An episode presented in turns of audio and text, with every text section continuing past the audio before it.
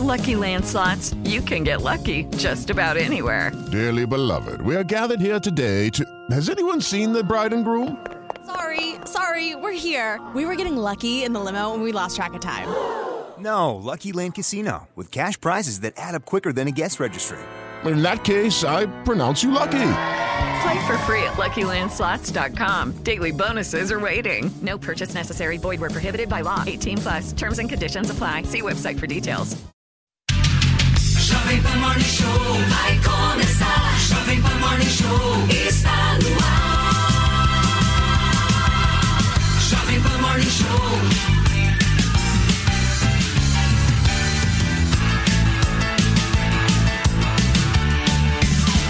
Jovem Pan Morning Show.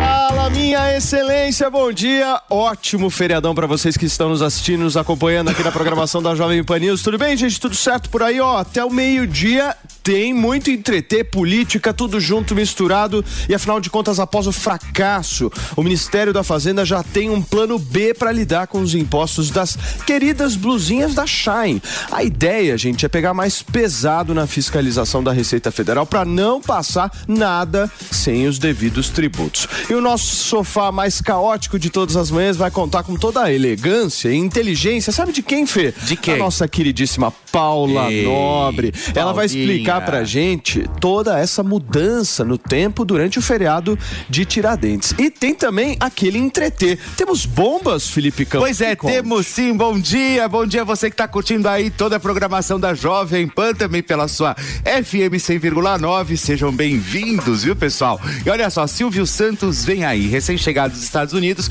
O apresentador já tem data para começar a gravar os programas e vai ser na próxima semana, viu, pessoal? E mais, ó, conhece alguém com mau hálito? Nossa, isso acaba com qualquer relação. Tem disque denúncia para entregar essa pessoa, viu? Mas eu conto essa história já já. E a nossa hashtag de hoje é Morning Show. E como você já sabe, use e abuse sem moderação. Vai lá, Paulinho. Boa, Fê. Gente, a gente continua falando sobre o assunto que tá dando o que falar e a gente tá acompanhando a cada dia, a cada novidade aqui na Jovem Pan News. As imagens que mostram o ministro-chefe do GSI no Palácio do Planalto durante os atos de vandalismo de 8 de janeiro. Com a demissão de Gonçalves Dias, a articulação também mudou. Agora o governo Lula tá apoiando a CPMI dos atos do dia 8 de janeiro.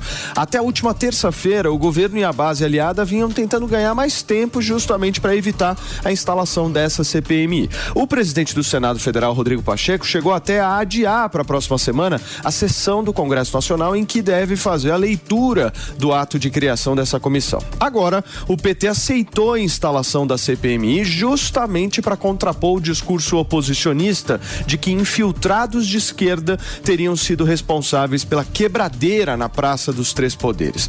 O objetivo da base aliada será responsabilizar o ex-presidente Jair Bolsonaro pelos atos e também buscar conexões com o seu próprio grupo político.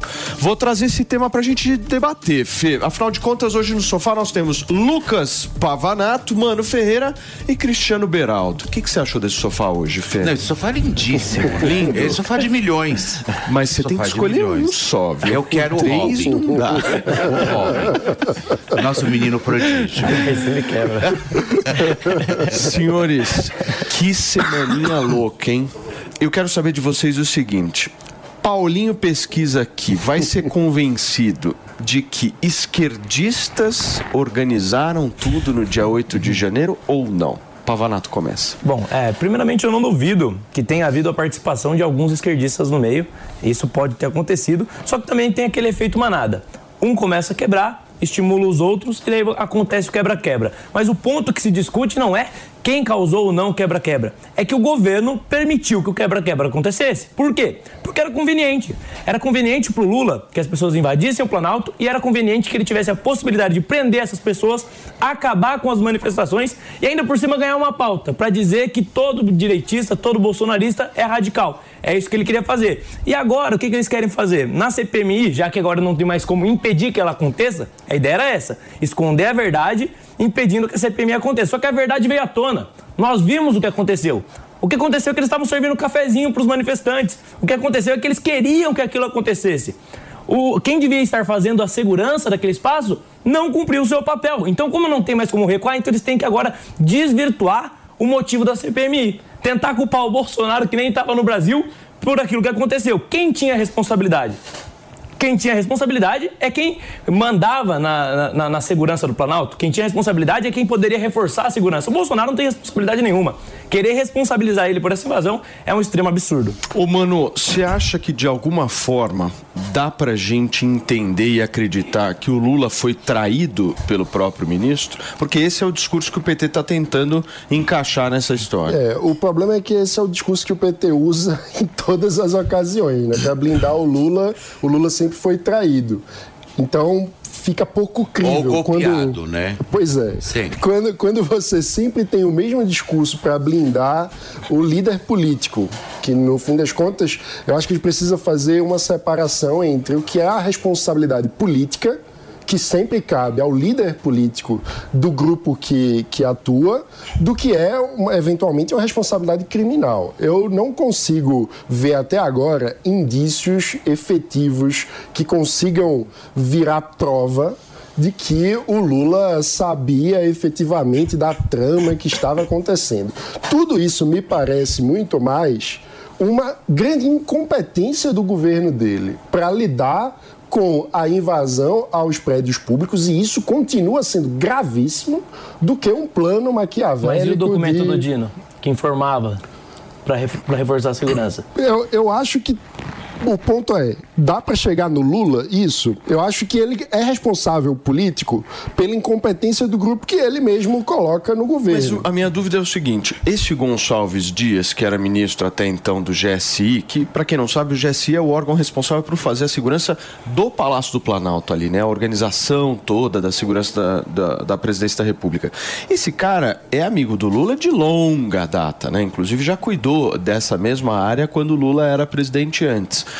Ou seja, eu acho que tem dois caminhos aí, o Beraldo. Ou ele traiu o Lula, ou ele se aliou aos militares, porque as, as duas coisas não dá, entendeu? É, que o, mais, ele... é, o mais impressionante nessa história toda é que, primeiro, usar essa justificativa de que o Lula não sabia é a estratégia que os mafiosos chefes da máfia usam, os líderes do PCC usam. Isso não vale. É, o presidente da República tem a responsabilidade de saber o que acontece e por isso ele escolhe os seus ministros. O ministro do GSI, do Gabinete de Segurança Institucional, é alguém da íntima confiança do presidente Lula. Então, não há. Esse é um cargo que foi escolhido a dedo, sobretudo porque ficou ali por quatro anos o general Heleno, que era identificado como uma pessoa defensora do, do Bolsonaro e tal, e não, não tinha uma, uma relação institucional com o Exército da forma que se esperava de um general. Aí ele coloca um outro general que naturalmente fez a sua carreira sabendo que era seu papel dar a vida para defender a, o Brasil e as marcas institucionais do país. E aí ele vai ali, num domingo em que o Palácio do Planalto está sendo invadido, ele vai sozinho, tem cenas dele ali sozinho. Que general vai para a guerra sozinho?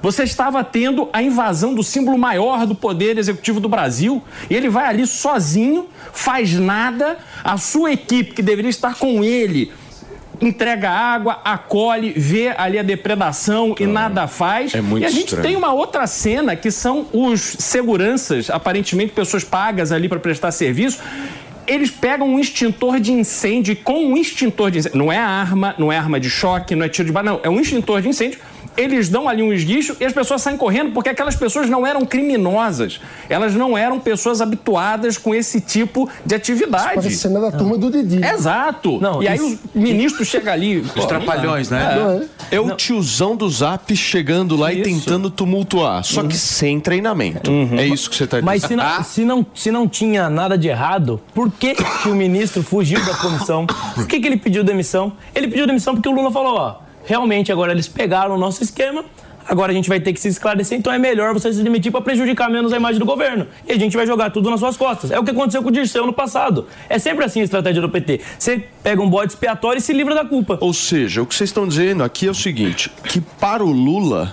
era muito interessante que acontecesse o 8 de janeiro para que ele ganhasse um poder maior de vitimização. Mas Basicamente é isso que vocês estão Isso eu dizendo? não tenho dúvida. Tinha um Agora- aspecto, só para a gente precisa lembrar qual era o momento do Brasil ali no 8 de janeiro. O Brasil vivia uma pressão grande porque haviam ocupações em frente à quartel-general do Brasil inteiro. O Lula manifestou a sua preocupação em relação a isso.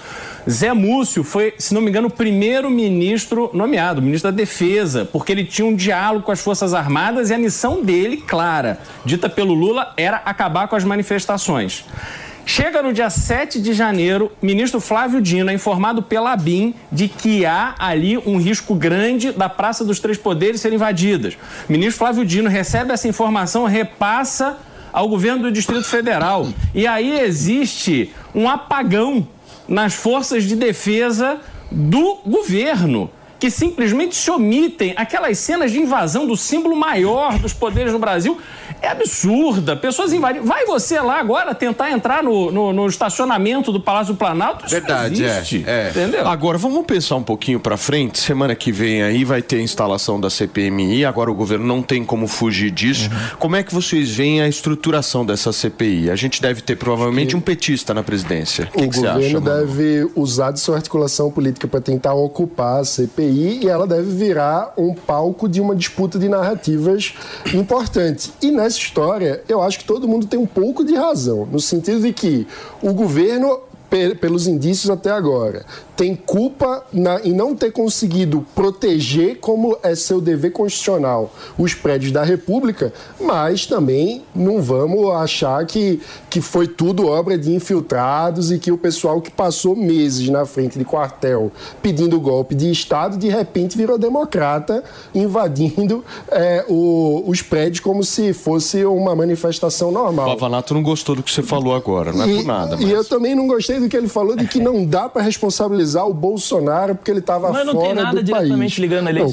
Mas aí tem a diferença, como eu estava falando sobre o Lula, também se aplica ao Bolsonaro. Uma coisa é responsabilidade criminal. Se Outra alguém coisa que é me segue responsabilidade comete um crime, eu sou política. responsável? Se você Se não segue fala para um eu sou se, se as pessoas que lhe seguem estão dizendo sistematicamente por meses acampados na frente do quartel que querem golpe de Estado e você não é capaz de dar uma mensagem para essas pessoas dizendo aceitem o resultado das eleições. Eu tenho que impedir as pessoas pra de se casa. manifestarem Não é? legitimamente. Elas Você- têm o direito. Você não impede. Você pode não mas concordar você com o motivo, mas elas liderar. têm o direito. Liderar, liderar. E o ponto é, qual é a liderança diante de uma derrota? É ficar em silêncio, fugir do país e ir para longe como se não tivesse nada com isso e, deixar os seus e seguidores outra, pedindo um golpe Você de está Estado? generalizando quem estava se manifestando. Não era Como todo assim? mundo que estava lá que queria golpe de Estado. E tava fazendo o Tinha gente que estava só quartel? demonstrando a insatisfação. Quem não ficou insatisfeito com um bandido assumindo a presidência da Ah, República? mas, mas quem que vai na frente de um quartel dizer tomem providências Não, mas você está o generalizando. país"? Mas você Não. tá generalizando. Não é todo mundo que foi lá porque Qual- queria golpe. Tinha Certo. gente que só tava Por que alguém vai na frente Mos- do quartel? Expressando a sua indignação. O que é que as E Forças legítimo. Armadas têm a ver com É isso? legítimo que as pessoas possam O expressar que é sua que as indignação. Forças Armadas têm a ver com isso? É legítimo. Mas não é todo mundo. Não é todo mundo que foi lá porque queria que as Forças Armadas agissem. Mas Aquele era um foco de manifestação apenas. por que isso- Eu conheço muita gente que um foi e foi por, não porque queria golpe, A mas foi porque estava, estava nervoso. símbolos. Porque não faz sentido. possui diversos símbolos. Era possível protestar na frente do TSE. Era possível protestar na frente dos tribunais Eu, regionais. eu não estou dizendo que não, não tinham pessoas Não, que- interessadas em um golpe. Eu estou dizendo que, não pessoas são todos. De um quartel não são todos. pedir Forças Armadas nos Você- salvem. Você está dizendo que não- toda não- tiazinha do Zap queria golpe de Estado e queria Eu, eu tomar... estou dizendo que, em função de uma ausência de liderança completamente absurda, essas pessoas ficaram desesperadas e de- deram vazão a um impulso autoritário. Um impulso autoritário que existe não apenas na direita, mas que existe na sociedade de uma forma como um todo, porque a democracia é uma flor sagrada Tá. Mas que se a como gente que não você cultiva, pode, como ela que você morre. pode relacionar o Bolsonaro com a invasão? Ele é o líder Ele deu algum tipo de comando nesse sentido? dizendo- Ele orientou Escuta. as pessoas a invadirem? Eu estou dizendo é que ele se omitiu Mano, do papel de Esse liderar negócio de politicamente generalizar todo mundo é muito difícil mesmo. Porque eu me lembro, por exemplo, de uma, fi- uma figura que veio aqui nesta semana chamada Tomé Abduch. Aliás, um um beijo pra Tomé Abduch. O homem tomou chuva. Lembra daquela foto do Tomé tomando chuva? e cantando hino. Exatamente. É. Então, e o Tomé, meu, tava só, meu, tentando articular os caras de ali, chuva, ajudar, meu. dar uma força, levava Mó dó, lanche e tal. Aí, meu, o Tomé foi eleito deputado. Mas aí, no seja, não é lugar de, todo de mundo. assumir um papel de liderança, Eu entendo o que você tá falando. assume um papel de. Mas é o cara O e problema fala, é- palha. É claro. O problema é você tá, você tá atribuindo a responsabilidade de impedir a- ao Bolsonaro. E a, a responsabilidade de impedir era, o- era o Lula. Eu- Ele é o presidente não da República. Primeiro, eu não estou falando de responsabilidade de impedir. É, eu estou falando sobre a responsabilidade política de liderar Escuta, os seus seguidores. O negócio, Beraldo, tá estranho.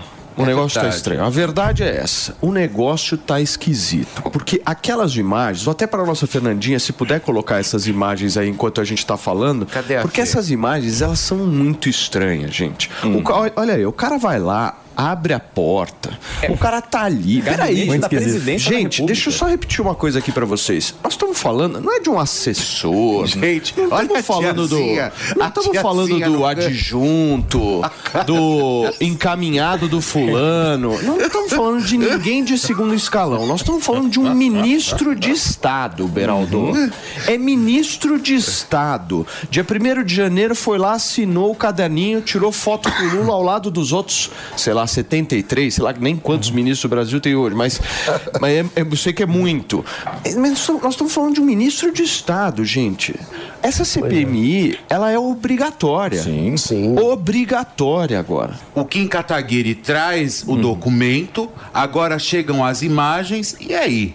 Mas Ninguém vai tomar nenhuma atitude? Já faz muito tempo que o que vale para um lado não vale para o outro. Se você é de direita, você é responsabilizado por absolutamente tudo, até por aquilo que você não fez. Agora, se você é de esquerda, não tem problema nenhum. E tem outro problema também. Um- um- uma pessoa que também deve ser questionada e não está sendo questionada é o Rodrigo Pacheco, que estava claramente favorecendo o PT, atrasando a CPMI para o Lula ter tempo de comprar o parlamentar. É isso, tem que falar a verdade. Lula estava comprando o parlamentar para evitar a CPMI. E agora, com certeza, ele vai favorecer de novo o governo Lula, colocando alguém na presidência da CPMI que favoreça o governo. E é isso que a gente não pode deixar acontecer. Tem que ficar claro, quem está sendo investigado é o governo. Ele foi o responsável. Como que você vai colocar para presidir a comissão que investiga o governo alguém que é relacionado ao próprio governo? Alguém que vai favorecer o governo nessa investigação? Imagina um mas- investigador mas- parcial. mas- Isso é do jogo, controle, é controle político. E a CPI deve investigar é os é atos de político é 8 de janeiro de forma ampla, né? não apenas o governo, todos os envolvidos. Mas o certo principal ali era ideal- botar um centrão. Um centrão O que eu que mais negocia gostei- gostoso. O que eu mais gostei nesse vídeo foi da tiazinha.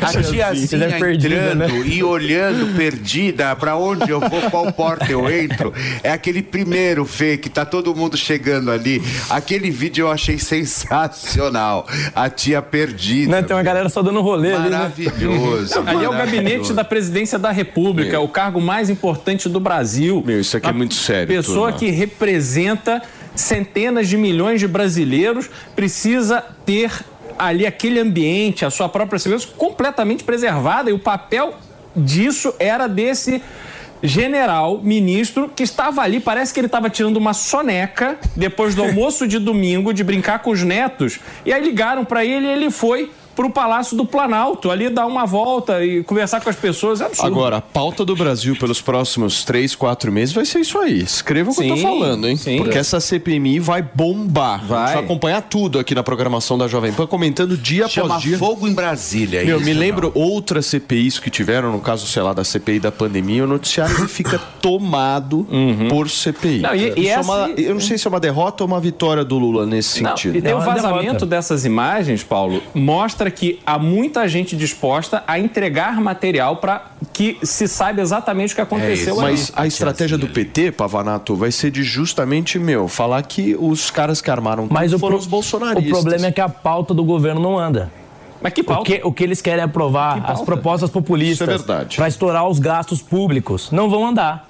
E isso, isso favorece é, a gente também mostrar, e aí vai caber à direita, trabalhar para que o Lula não consiga fugir da responsabilidade daquilo que ele tem como responsabilidade. A gente tem que mostrar para as pessoas que o governo era o responsável. Não adianta querer terceirizar o Bolsonaro. Bolsonaro estava nos Estados Unidos. Quem é o responsável principal é o governo Lula. Era o ministro do governo Lula que deveria proteger as instalações. E aí no- é engraçado que no começo, quando as pessoas começam a invadir, você vê ó, os seguranças andando. Eu acho que vocês não vão concordar comigo, mas eu acho que a política brasileira é como se fosse um bordel. não há santos na história. Não. Então eu não consigo olhar para essa Não, mas história o e falar tem assim. santos. Não tem, queridinho. Depois, não, né, eu não vou falar isso. Santos decaídos. Não vamos entrar nesse Não detalhe. tem O meu ponto é o seguinte, que eu tô falando aqui pra vocês. Eu acho que não tem santo nessa história. Não existe o tipo, ah, esses daqui são os heróis, esses daqui são os vilões. Também eu acho que, meu, é bordel, entendeu? Entrou lá, meu amigo. É um negócio muito louco, é um vucu-vucu assim. tipo um surubão tem organizado. interesse, entendeu? Entendi. Eu concordo totalmente, Paulinho. E eu acho que essas cenas todas são muito tristes para o país de uma forma geral. E mostram que todos os lados dessa história, seja é, o, o bolsonarismo que ficou desnorteado e levou a essas cenas, o petismo que não foi capaz de proteger cumprindo o seu dever constitucional como, como se espera do governo. E até o, o Poder Judiciário fica com a credibilidade prejudicada, porque a gente espera uma apuração séria, rigorosa e, e que pegue a todos os envolvidos. E aí a gente vê que a Justiça estava com posse dessas imagens há tanto tempo e isso precisa vazar para a imprensa para que seja percebido. E a, o- a versão oficial da Polícia Federal é que eles tinham essas imagens de fato, mas não tinham sido capazes de identificar que o ministro era o ministro. Essa é a versão da Polícia Federal. Ou seja, a versão é, de, pô, nós somos incompetentes. É, mas é o ministro da área, né? Pois é, tinha Aí que ser o como- primeiro a ser chamado. Como a população vai acreditar na justiça brasileira quando você vê esse tipo de coisa acontecendo? Mas tem uma outra coisa, Pavanato, que é o seguinte: esse, esse- ah, o vazamento dessas imagens tira do Lula a possibilidade de sair mundo afora, se colocando como uma vítima do fascismo, da direita, que ele é um pobre coitado defensor da democracia, que ele encontrou no Brasil uma situação muito difícil. Não. Essas imagens envergonham o Brasil, porque qualquer país sério sabe a responsabilidade que é preservar o presidente da República e os prédios que representam a instituição maior do país. Então, isso quebra. O Lula, ali naquela reunião eh, que ele foi eh, convidado a participar com os grandes líderes mundiais, ele não chega ali eh, eh, com, com o nariz empinado, não. Vai ter que chegar pianinho. Porque agora o mundo todo sabe da fragilidade que nós temos É, aqui no Brasil. o Lula não precisa disso pra envergonhar o Brasil, né? Apoiando a Rússia, ele já tava envergonhando. Deixa eu só girar um pouquinho o assunto aqui, turma. O ministro Alexandre de Moraes autorizou que a Polícia Federal colete material genético dos presos pelos atos do dia 8 de janeiro. Além do DNA, a Polícia Federal solicitou ao ministro do Supremo que sejam tiradas fotos dos, demi- dos detidos. A Polícia Federal afirma ainda que, considerando-se que milhares de pessoas participaram dos atos antidemocráticos, o material genético dá mais certeza à investigação. Mano Ferreira, você é favorável a isso? Sim, mas o ponto mais estranho é os caras estão presos há tanto tempo, até agora não tiraram a foto de cada um, não fizeram um cadastro? Como assim? Não teve tá nem audiência de custódia. Como assim isso está sendo é, providenciado só agora, né? A gente precisa individualizar e fazer o devido processo legal com todos os envolvidos. Mas já não existe mais devido processo legal. 8 de Não teve audiência de custódia. Você já tem vício processual suficiente pra anular qualquer possível condenação. Mas, ô Pavanato, como é que faz essa quantidade de audiência de custódia É para essa galera? Assim, pensando do ponto. Porque eu, eu É um concordo contigo. institucional. Audiência de custódia é um direito, ponto. Beleza. Mas como que isso se traduz na prática? Porque não tem como. a- Mas são Ah, quatro fazer. meses já, né? A responsabilidade. Você acha tempo? que já, dá- já, Ah, já claro. teria dado tempo? É, mas Claro. aí a gente precisa pegar a fila de audiência de custódia do sistema prisional É, todo exato, também. não é só- como se a- o sistema brasileiro fosse perfeito, eficiente e com esses, essas pessoas estivesse sendo ineficiente. Nós temos um problema de eficiência da justiça como um todo, o que não deixa de Mas- ser absurdo. Não, Mas daí a, Isso a- a- é, não- é responsabilidade do Estado. Se vícios processuais servem pra inocentar é o Lula, por que não, por que é não servem responsabilidade. tirar aquelas pessoas de lá? E outro, tem outro problema. Se a justiça fosse tão eficiente, coletasse DNA de todo criminoso, assim como estão fazendo com esses, com esses invasores, rapaz, a segurança no Brasil seria excelente. As pessoas realmente Ou seja, seriam punidas. a forma eles sabem fazer, né? Exatamente. Qu- Quando convém. Sim. Quando é algo que afronta é, Não, mas- o ministro Alexandre também- de Moraes, Mas aí, aí convém. não, não afronta só o ministro Alexandre de Moraes, afronta a Beleza, democracia mas o que eu tô falando é que é muita brasileira. eficiência quando, quando o caso é conveniente. Não, mas, mas não- é que a E conveniência. quando é para um dos lados, né? Porque o a gente acabou de discutir aqui que o ministro já poderia estar preso e não está. Sim, mas um ponto importante aí é a gente não perder de perspectiva que a gente está falando da proteção das instituições democráticas e republicanas do Brasil. Então, isso é um tema muito grave de fato, independentemente de lado político. E o principal gente responsável não estava precisa- preso. Não, a gente, ó, vocês lembram? É só essa difícil questão falar de... também que Mano, tá principal hoje. responsável. Não, mas essa questão da audiência de custódia. Vocês lembram daquela moça que é, no, no carnaval, se não me engano, foi ali filmada pela polícia com, sei lá, 11 celulares que ela estava roubando ali no meio dos blocos? Vocês lembram disso? Sim. Essa moça, isso foi no carnaval, né? Final de fevereiro, se Sim, não me engano. foi. Ela foi presa, foi para a audiência de custódia, foi solta e foi presa de novo. Então, quer dizer, quando é para soltar esse tipo de gente, a audiência de custódia acontece e é tudo eficiente. Agora, como é que você mantém centenas de pessoas presas por quatro meses sem audiência de custódia? Quer dizer, a lei prevê isso. Ah, mas não tem juiz em Brasília para fazer. Terá que se dar um jeito. Vai convocar juiz de outro estado, vai fazer alguma coisa. Exatamente. Porque durante a Lava Jato, que aconteceu em Curitiba, uma investigação que pegou não só é, é, vários estados brasileiros que precisavam fornecer informações, mas vários países no mundo, aconteceu numa vara. Como é que a gente vai ter agora aceitar que ah, é assim a justiça? Não é assim, não. Porque as pessoas têm o direito à audiência de custódia, culpadas ou inocentes, elas têm o direito de se manifestar. Então nós temos que E, zelar e pelo direitos estão sendo violados. Esse é um fato. A, a justificativa deles é: são medidas excepcionais. Medidas excepcionais é estado de exceção. Nós estamos vivendo um estado de exceção.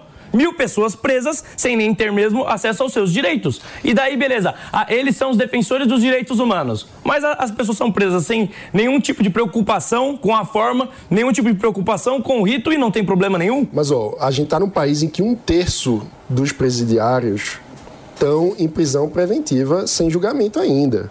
Então, vamos colocar as coisas em perspectiva. Não, mas aí não as tem como instituições comparar. são falhas. Deixa eu só ir para um rápido break no rádio. Gente, são. Nós estamos ah, aqui nesta sexta-feira de feriado junto com vocês. Não saiam daí para você que tá no rádio.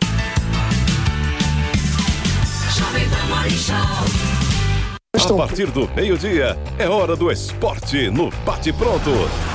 Tudo sobre as principais rodadas dos campeonatos e as informações atualizadas dos principais clubes do país. Bate Pronto, meio-dia, de segunda a sexta, na Jovem Pan News. Valeu, Loja 100! 70 anos realizando sonhos. Forno elétrico Miller Fratello, capacidade de 44 litros. Nas lojas 100, só 588 à vista. Ou em 10, de 58,80 por mês, sem juros. Ai, que lindo! Fritadeira elétrica Electrolux Air Fryer Digital, capacidade de 3,2 litros. Nas lojas 100, só 498 à vista. Ou em 10, de 49,80 por mês, sem juros. Há 70 anos tem alguém, ainda bem que tem Loja 100. Apaixonado por esporte, tá na hora de afiar os seus palpites. Se você curte dar pitacos nos mais variados eventos, então o vaidebob.com é seu parceiro número um. Por lá é assim, quanto mais palpitar, mais vai ganhar. Você pode ganhar até 3 mil reais extra com os seus palpites e se tornar o rei das múltiplas com uma mega promoção. E aí, tá esperando o quê? Vem curtir a melhor oferta de múltiplas do Brasil. Na dúvida, vaidebob.com. Você sabia que tem novidade no seu rádio? É a Jovem Pan News 76.7 FM. Mais uma frequência para você ficar bem informado. Opinião, análise e informação. Jovem Pan News 76.7 FM. A rádio que você já conhece, ainda melhor. Jovem Pan News 76.7 FM. Jornalismo independente. Você sabia que pode levar toda a qualidade e o sabor das pizzas da Sala VIP para onde desejar? Contrate o serviço de buffet da Sala VIP. E tenha uma festa mais que especial, sem qualquer preocupação. A começar pelos crostines, seguido pelo belo rodízio de pizzas salgadas e por fim as deliciosas pizzas doces. Sala VIP Buffet. Porque seus convidados merecem uma festa VIP. Mais informações através do site gruposalavip.com.br.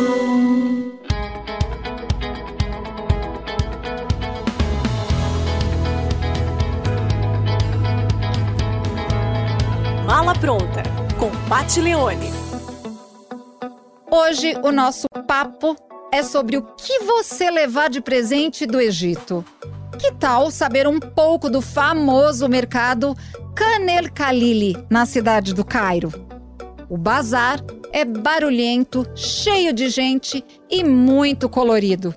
As lembranças clássicas, como estatuetas, chaveiros e outros itens decorativos, podem ser adquiridos nesse mercado. Ruelas apinhadas de lojas com todo tipo de mercadoria. Aqui é comum barganhar. Não se engane, se te pedirem 10 libras egípcias por algum produto, com certeza você poderá levar seu presente para casa pela metade do valor. Aliás, a moeda do Egito é a libra egípcia. Um real equivale a quase 4 libras egípcias. Bom, né? Dá para levar muitos presentinhos para casa. Vale também dar uma paradinha no El Fishawi, que é o café mais antigo do Cairo, decorado com grandes espelhos e móveis antigos. Aqui parece que o tempo não passou. Quer conhecer mais desse destino? No programa Mala Pronta, você assiste às 14 horas aos sábados, com reprise às 11 horas no domingo, no canal Jovem Pan News, na sua TV por assinatura e no aplicativo Panflix.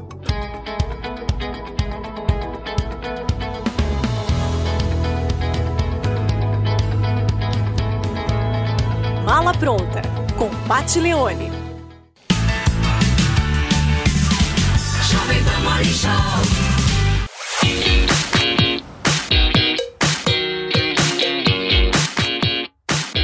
Quando você vê, por exemplo, no Brasil casos, vocês lembram quando a Flor de Lis estava como deputada? Sim. E ela ficou meses como deputada depois de ter matado. Vou repetir, não é que roubou. Assassina. De- depois de ter matado o próprio marido, a própria família ali, meu, causado um tumulto na família e ter sido condenada e tal. E a mulher lá, deputada, representando o povo e tal. O Sérgio Cabral, depois de tanto que esse cara fez, o tanto que esse cara roubou, o cara é réu confesso. Então, já, já tá num nível bem assim, do tipo, roubei mesmo. Esse é o nível do Sérgio Cabral. Roubei mesmo. E, toma aí? em uma parte. Roubei mesmo, turma. Esse cara, ele tá numa posição extremamente confortável, num belíssimo de um AP, com sala de cinema, ar-condicionado, vista por, pro mar e tal. E aí você para pra olhar e fala o seguinte: como é que eu vou acreditar que no Brasil tem justiça? Como é que vocês querem que eu acredite que no Brasil a gente tenha mesmo uma justiça que possa falar o seguinte: quem rouba vai pra cadeia. Aqui, meu amigo, tudo que vocês estão me falando, eu parto de um raciocínio. Aqui é o país da piada pronta. Aqui a piada ela é pronta. Ela tá formatada, Fê. Embalada. Ela tá embaladinha, bonitinha, ela tá certinha, ela vai sempre ser assim. Infelizmente, não tem um cara hoje que me convença de que as coisas vão mudar. Nenhum de vocês três tá me convencendo, Fê. É, não é verdade? não é. Eu E não símbolo- enxergando caminho para o isso. símbolo não só eu, um monte de gente que tá o símbolo também. máximo disso que ele está falando é que na presidência da República você tem um cara que estava preso. Um cara que foi livre por conta de um suposto vício processual. E agora ele é presidente da República. No Brasil, o normal é as pessoas não serem responsabilizadas por seus crimes. No o Brasil é o país da injustiça. E quem faz justiça, caso do Sérgio Moro, agora querem prender ele porque supostamente ele caluniou. Eu nunca vi medida restritiva de liberdade porque você caluniou alguém. Mas, o- no caso do Moro é vingança. Pavanato, a porque ele fez justiça. A discussão que o Brasil faz. Olha que louco que é isso. Então o cara foi lá, ele roubou. Porra, ele cometeu um crime, ele assaltou os cofres públicos, ele prejudicou a saúde dos brasileiros, a educação dos Pessoas brasileiros. morreram por conta Pessoas do crime dele. morreram indiretamente, com certeza, por falta de recursos públicos numa Sim, determinada. Eu não tenho sim, dúvida, corrupção sim. mata. Só que aí, o que, que o Brasil faz? O Brasil começa a olhar e ver crime em quem combateu a corrupção e não em quem fez a corrupção. Então, há, há uma tentativa de transformação do cara que foi lá, tentou de alguma forma cutucar a onça com a vara curta, que foi isso que a Operação Lava Jato fez. Os caras foram lá, cutucaram, cutucaram, acharam um monte de coisa. Só que aí a sociedade vai lá, uma- e, e quando eu me refiro à sociedade, parte. a galera mais alinhada ao PT e à esquerda, eles vão lá e falam o seguinte: o absurdo não é roubar. O absurdo é não ter sido julgado julgado em Brasília e ter sido julgado em Curitiba. Isso é um escárnio. que absurdo. Como pode, meu Deus do céu? grande violação de o direitos. foro, ao invés de ter sido em Curitiba, em Brasília, Curitiba, foi em Curitiba Curitiba. tá nos Estados Unidos, Meu né? Inclusive. Meu outra lei, né? Deus. É Não, outra lei. Desalento. A perseguição com o Moro É agora surreal é um recado do sistema político, do sistema judiciário. Se vocês tentarem fazer justiça, serão perseguidos. É isso que eles querem. Eles querem intimidar toda pessoa que quiser justiça nesse país. Aí co- como a gente vai confiar nas instituições? Como nós vamos confiar que o Brasil vai prosperar e que a gente realmente vai ter um país justo, sendo que o próprio sistema político, pessoas do judiciário que deveriam ser responsáveis pela justiça, intimidam aquele que fez justiça. Mas aí deixa eu só tenho- receber quem nos tenho- acompanha pelo rádio. Gente, nós estamos aqui com o Morning Show neste feriadão. Vocês junto com a gente aí no rádio, no carro, dirigindo. Chega mais porque o papo tá muito bom. A gente tá tentando entender o que, que é esse país. É uma boa Eu tenho, discussão. eu, tenho, eu tenho um pouco de medo da justiça brasileira. Eu tenho medo de absolutamente tudo, porque você nunca sabe o que vai acontecer e de que forma você vai pagar. Às vezes injustamente, sabe? Então, como o Paulinho mesmo disse, né? Você vê o próprio Sérgio Cabral ali que cometeu é um delito absurdo, acabou praticamente com o Estado, o Estado do Rio de Janeiro, e de repente você começa a entender que tudo bem, tá tudo certo, né? Fico milionário, eu vou ali ser, ser é, condenado a mais de 400 anos de cadeia. É isso, Fê. E vou cair fora e vou continuar minha vida numa boa. Vou te falar, o sentimento do brasileiro, se você analisar, É sei lá. inutilidade. Não, se você analisar, a gente, a gente daqui a pouquinho vai continuar com essa discussão, mas o sentimento do brasileiro de 2013, 2014 para cá foi muito de indignação. Hoje eu acho que esse, esse sentimento se transformou em desesperança. As pessoas estão desiludidas, estão sem esperança desse país. A gente não consegue achar caminho. Mas calma que a gente vai, certo, meu querido Porque Felipe caminho chegou. E vai sair daqui do Morning Show caminho para transformação do Brasil. É isso. Certo? Aliás, a primeira transformação que você tem que fazer, meu amigo, a primeira transformação é na tua vida sexual. Não dá pra você ficar desse jeito, meu, todo molenga, né? Certo, meu querido Ai, vossas cabeças. Donato? Donato, liga o teu microfone. Liga o microfone que fica mais Aí. legal. Aê, muito Pô, bem. agora sim, ó. Ele tá tomando Ah. Max Viril o microfone. Ô Donatão, uma coisa que dá pra resolver, que a tecnologia trouxe, e isso é muito legal, é justamente uma relação sexual que não esteja, meu, daquele jeito. Exatamente. Levanta a cabeça. Levantai vossas cabeças, brasileiros! Sexta-feira maravilhosa. Ó, presta atenção. Problema de ejaculação precoce, problema de ereção, perda da libido, já tem solução e não é uma solução química, não é um remédio, é um produto natural, Max Viril Premium. Esse produto aqui. Agora tem o premium. É, esse, esse Ah, daqui, ó. querido, você não viu daqui, nada. é. Olha, Uma olha, evolução. olha a apresentação do produto, ó. Olha essa cartela. Essa cartela com 15 cápsulas dura 45 dias. Caramba. Isso se você tomar na função tratamento, que é uma cápsula a cada três dias. Então vai dar o quê? Pra um mês e meio? Um mês e meio de tratamento. Agora, se você quiser tomar na função tomou, subiu. Uma cápsula 20 minutos antes da relação sexual. O que, que o produto vai Mas e fazer? se a pessoa transar todos os dias? Aí vai acabar mais cedo, né? Agora, o cara sair de uma, de uma de um ostracismo na relação sexual pra Donato, todo dia é... e se o cara for que nem o Naldo, É, Ô, que meu. transou 37 vezes num período de 6 horas, segundo ele, né? Então, mas aí uma cápsula só vai resolver, né? Porque ela dura 72 horas no corpo. Entendi. Então uma Olha, cápsula vai resolver. Cada cápsula de Max Viril, por que, que ele tá fazendo tanto sucesso? Porque tem nanotecnologia. Em vez da gente usar produto químico para realizar o sucesso do Max Viril, a gente usa a menor partícula de fibras alimentares. Então cada cápsula tem vitaminas, minerais que vão estimular o homem, vão aumentar o foco, aumentar a performance. Tem gente usando o Max Viril para treinar, para dar pedalada. E não é duas pedaladas e já Academia, escapa hein? Donato, mas não é medicação, né? Não é medicação, inclusive quem toma medicação, pessoa que tem diabetes, a diabetes atrapalha muito a circulação sanguínea. Sim. E problema de circulação afeta diretamente a ereção. O Max Viril ele vai ajudar a devolver o fluxo sanguíneo onde o homem mais precisa. Vamos arrebentar na promoção Ah, hoje? para Feriadão, tá todo mundo de boa, descansando. O que, que você vai fazer Porque pra é gente? sexta. Eu vou. É sexta, maravilhoso. Levanta a cabeça, Brasil! Brasil! 69% de desconto. Atenção, até o final do programa. Hoje eu tô na loucura. meu. 69. Não, percebi. Hoje eu tô na loucura. É 69, pô. 69% é o desconto é bom, mais sensual do rádio brasileiro.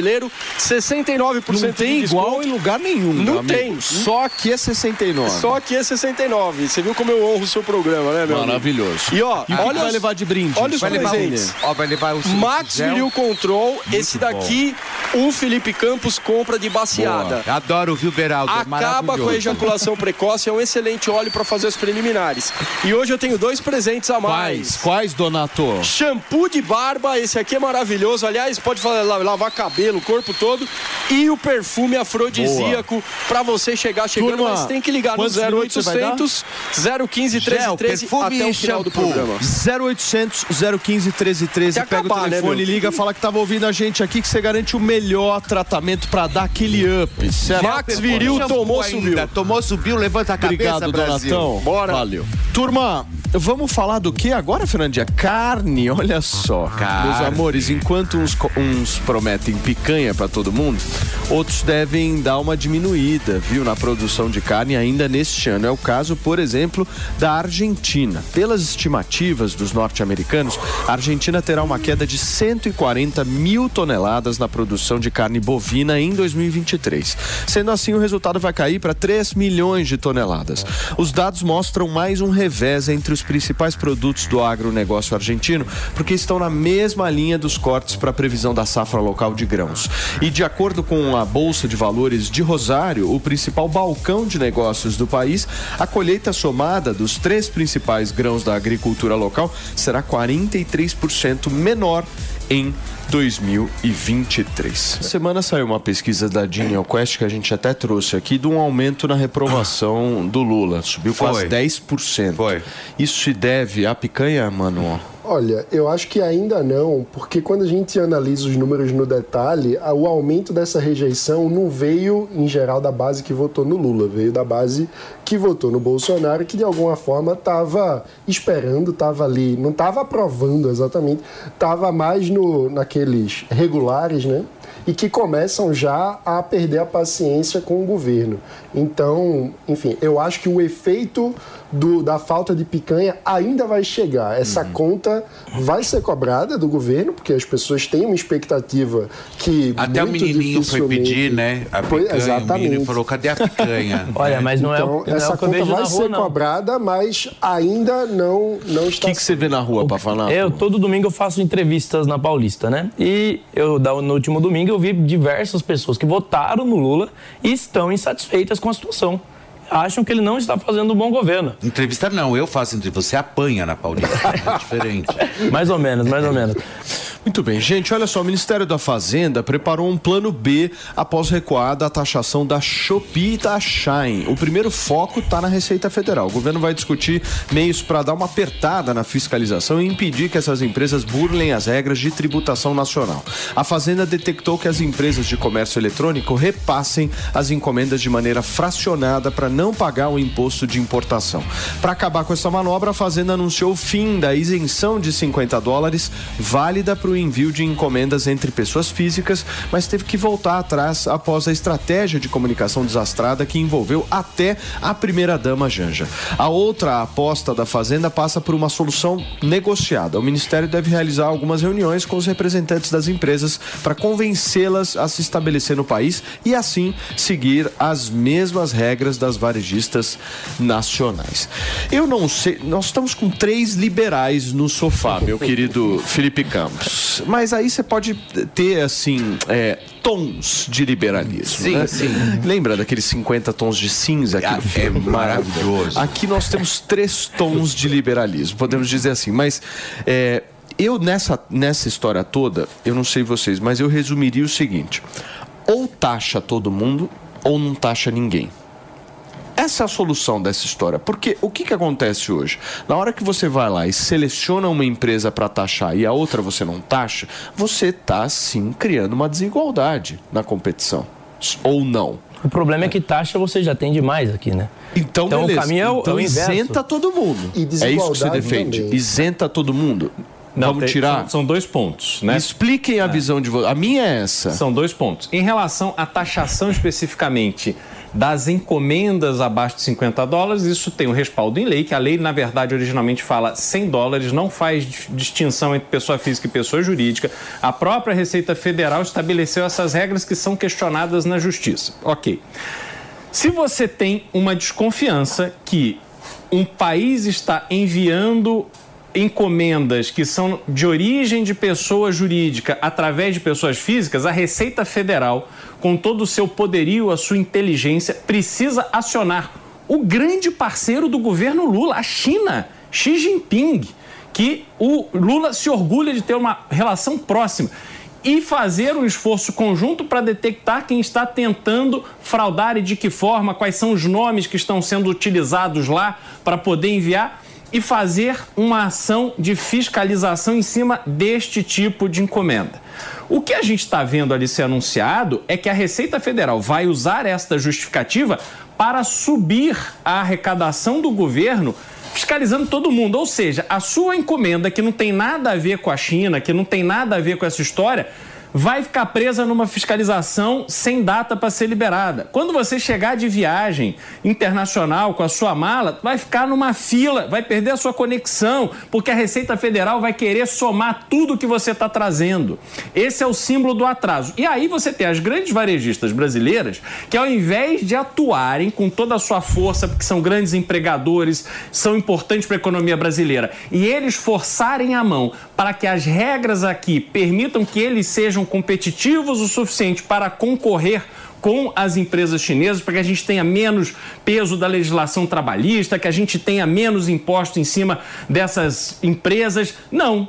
Vamos taxar o outro, para a gente ficar aqui num país cada vez mais fechado, para que a população brasileira tenha cada vez menos acesso ao que o mundo está consumindo e a gente vive esse mundo do atraso que é o Mas, Brasil. Beraldo, dentro daquelas duas possibilidades que eu mostrei pra vocês, qual você escolhe? A de isentar todo mundo, seria isso? Não, não, não existe um país que isenta todo mundo. A atividade do varejo ela é muito importante. Então você precisa criar uma regra para que quem atua no varejo, quem produz aqui esse tipo de produto que é vendido através das redes de varejo, que isso tenha uma estrutura tributária que permita que aquele produto seja competitivo.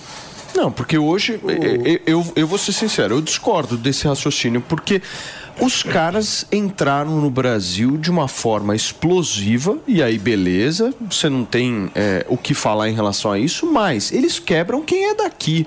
O governo tem que fazer alguma coisa. Eu posso trazer um. Até o, Aumentar até a o- competitividade que está aqui. Até o próprio Paulo Guedes queria fazer isso, entendeu? E não fez porque não conseguiu politicamente. Paulo Guedes e o Haddad estão na mesma sintonia nesse tema. E eu acho que eles estão certos, tá? Acho que eles estão certos. Porque eu acho, pô, se você pensar no varejista, sei lá, entra uma Shine Mas o por povo aqui. já não paga imposto demais, cara. Não, Tem outras formas. Mas, não- mas nesse caso, nesse caso, o povo vai ser prejudicado, porque essas empresas que estão aqui, elas vão falir.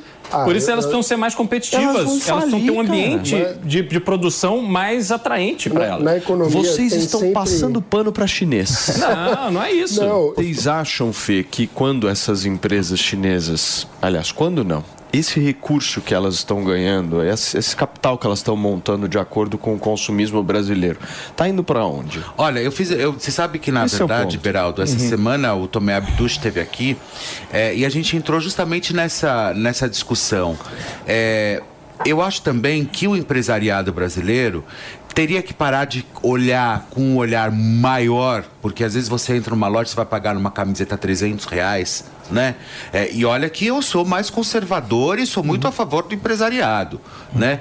Mas às vezes você tirar essa possibilidade também e ele não se tornar competitivo ou se debruçar somente em cima de uma história, eu acho que coloca ele num, num, num, num- num patamar de um discurso muito infalido, cara. Não, mas aí, Felipe, tem o seguinte: se você olhar mercado americano, ultra consumista, são 300 milhões de consumidores, muito diferente do Brasil.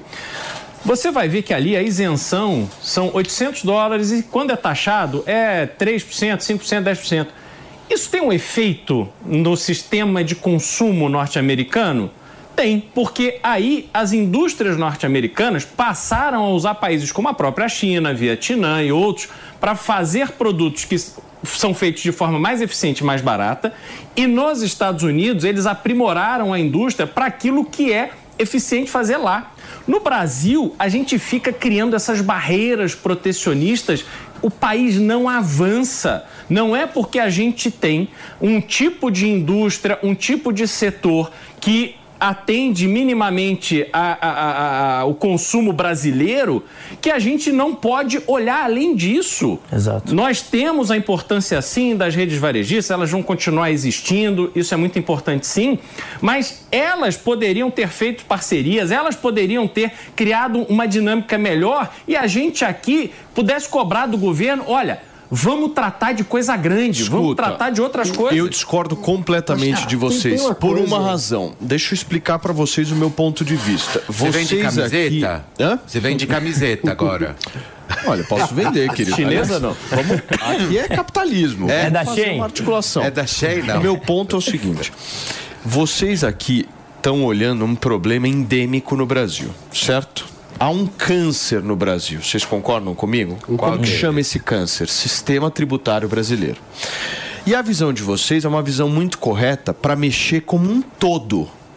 Não para mexer pontualmente. É isso que eu, tô divergindo de vocês. Vocês estão querendo olhar para essa situação e aplicar a visão de vocês de um todo nesse lugar específico aqui.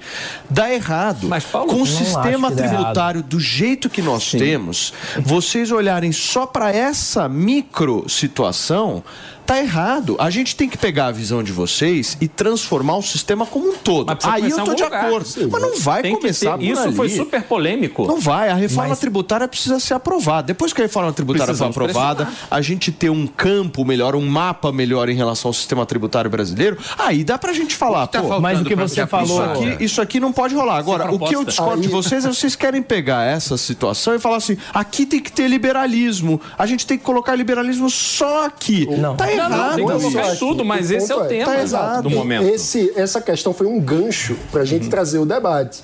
E o debate é: nós precisamos de uma abertura geral da economia brasileira, que tem muito a ver. O Beraldo estava explicando muito bem a situação nos Estados Unidos, porque é uma integração da sua economia com as cadeias globais de valor. Ou seja, você não faz tudo no seu país, você faz no seu país aquilo que você faz de melhor. Mas para isso você precisa estar integrado com o mundo, para que cada lugar faça o que faz de melhor. E aí isso gera riqueza e E, e prosperidade tem outro ponto todo que mundo. você levantou, é a questão de, ah, o nosso dinheiro está indo para onde? Eles estão vendendo aqui no Brasil e estão levando dinheiro para fora. Essa é, a é uma velha falácia, que é a falácia do ganha-perde. Mas na economia é tudo no ganha-ganha. Se o consumidor ele está comprando um produto estrangeiro, ele está sendo beneficiado com esse bem de consumo e o recurso financeiro está indo para fora. Então é assim que as coisas funcionam. E como é, os companheiros aqui disseram... Companheiro não. companheiros, é... homenage- homenageando... É, mas como, como eles mesmos disseram, é verdade. Cada país se especializa naquilo que faz de melhor. É assim que funciona a economia. Não adianta o Brasil querer abraçar o mundo. E é por isso que eu me oponho muito ao discurso desenvolvimentista de pessoas como Ciro Gomes, por exemplo, que dizem: ah, o Brasil tem que produzir é, celulares. Mas se a gente não produz celular com eficiência, não vai adiantar. Vamos, vamos especializar o Brasil naquilo que a gente faz de melhor. O, que nosso que é? agronegócio a gente faz de melhor, então vamos especializar nisso. Focar naquilo que Eu faz de melhor. acho E nas vocês- relações de troca a, gente se situação, beneficia. O Brasil está tão isolado do mundo que a gente nem Vocês- sabe dizer o que faz de melhor. Vocês estão promovendo uma sacanagem com quem é do Brasil. Eu Não, acho. não, Essa não. história da Defendendo o consumidor? Essa história da Shine é uma sacanagem para as nossas Ó, empresas. eu tenho certeza que os consumidores não querem deixar de comprar o produtinho da Shein, o produtinho da quer vir pro Brasil, vamos isentar todo mundo ou vamos taxar Pera todo mundo. Eu tratar você diferente do que eu trato as minhas empresas tá errado. pera aí, mas peraí, peraí, Paulo. Eu sou Tim Paulo Guedes e Haddad. Paulo, Paulo, mas tem um ponto. As varejistas todas têm problemas tributários. A gente teve um caso da Americanas, uma das maiores varejistas brasileiras, se não a maior, que foi assim um escândalo. Então assim, não tem santinho. Não tem- tá todo mundo defendendo o seu. Turma, vocês também ficam indignados aí com a quantidade de impostos que a gente paga? Os três aqui, aliás, nós cinco, vocês não têm a menor dúvida que sim. Agora, você imagina se tivesse que pagar 75% a mais do que se já paga? Foi exatamente o que aconteceu com cerca de um milhão de pessoas no ano passado. Gente, vocês têm noção disso? Essas pessoas tiveram a declaração do imposto de renda retido, que é quando o contribuinte é notificado pela Receita de que caiu na malha fina. A temporada de envio de declarações do imposto de renda 2023 já começou e vai até o dia 31 de maio. Se você não tomar cuidado, também corre o risco de cair na malha fina. Sobre esse assunto, a gente vai conversar agora com Maurício Tadeu de Luca Gonçalves. E o Maurício vai explicar pra gente é, quais são os principais pontos que a gente deve manter em alerta nessa, nessa declaração. Doutor, muito obrigado, viu? Seja bem-vindo. Olá, bom dia, muito obrigado. Agradeço o convite. Bom dia a todos aí da, da Jovem Pan. Doutor, o que, que são os pontos principais aí? Se o senhor pudesse listar aí um top 3 para a gente, o que, que seria? Bom, uh, no ano passado, mais de um milhão de pessoas caíram na malha fina. Né? 40% aproximadamente foi por causa de omissão de receita. Né? O que, que é omissão de receita? É você ter lá um rendimento que você deixa de declarar para a Receita Federal é, 20% aproximadamente caíram porque é, lançaram despesas dedutíveis a maior na declaração de imposto de renda, ou seja, despesas médicas. E o restante são erros de digitação ou mesmo omissão na declaração de bens, da aquisição de bens né, e na venda de bens. E também falta de declarações e aplicações financeiras. Perfeito. O doutor, e a gente precisa ficar muito ligado nisso, afinal de contas, no momento em que por, por, por um acaso a gente venha esquecer de declarar alguma coisa, há ainda possibilidades no pós, né? Exatamente. É, a Receita Federal permite que você faça a retificação da declaração de imposto de renda. É importante que o contribuinte ele possa é, mensalmente acessar o canal da Receita Federal, que se chama ECAC, para verificar se ele caiu na malha fina e, se ele caiu na malha fina, ele fazer as devidas correções. uma, uma dica muito é, valiosa e muito importante é, é, antes de fazer a declaração, entrar neste ECAC e verificar quais são as informações que a Receita Federal já tem. Por quê? Há alguns anos a Receita Federal investiu num software que chama-se T-Rex. Esse software ele faz o cruzamento das informações com bancos, com fontes pagadoras, com clínicas, hospitais, planos de saúde, cartórios, Detrans, para verificar tudo que aconteceu na sua vida no decorrer do ano anterior e aí ele faz um cruzamento das informações. Por isso, cada vez mais ah, as pessoas irão cair na malha fina porque omitiram ou esqueceram simplesmente de informar algum algum item para a Receita Federal. Perfeito. Gente, a gente bateu um papo aqui com o doutor Maurício Tadeu Gonçalves, ele que é especialista nessa questão de declara declarações aí de imposto de renda e, obviamente, até o dia 31 de maio. É isso, doutor? Eu estou certo, né? Isso, exatamente. É, esse ano a Receita Federal alterou o prazo, iniciou no dia 15 de março e vai até o dia 31 de maio. Perfeito. Para todo mundo ficar ligado e fazer a sua declaração com total segurança. Obrigado, doutor. Um abração para você. Eu que agradeço, um ótimo dia a todos. Valeu. Gente, eu vou fazer o seguinte: a gente vai para um rápido intervalo, Fê. Agora. Muito curto. Não saiam daí, daqui a pouquinho o Morning Show volta com muito mais discussão na manhã É, já, aqui já. da Jovem Pan. Um entrevistado e diferentes pontos de vista. Os mais diversos temas você encontra aqui, sempre, direto ao ponto. E no programa desta semana nós vamos receber o deputado federal pelo Rio Grande do Sul, Marcel Van Hatten. Direto ao ponto, nesta segunda, nove e meia da noite, na Jovem Pan News.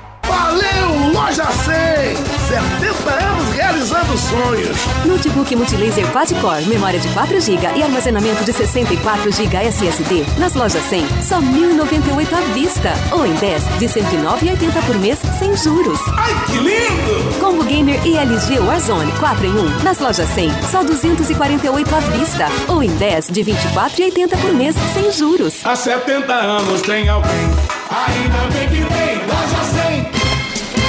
Viver é bom, encontrar os amigos é bom, sentar em volta da mesa é bom, viver além do comum. Bom, aqui no Barbacoa é assim. A melhor mesa de saladas que tem. E o sabor da carne vai além.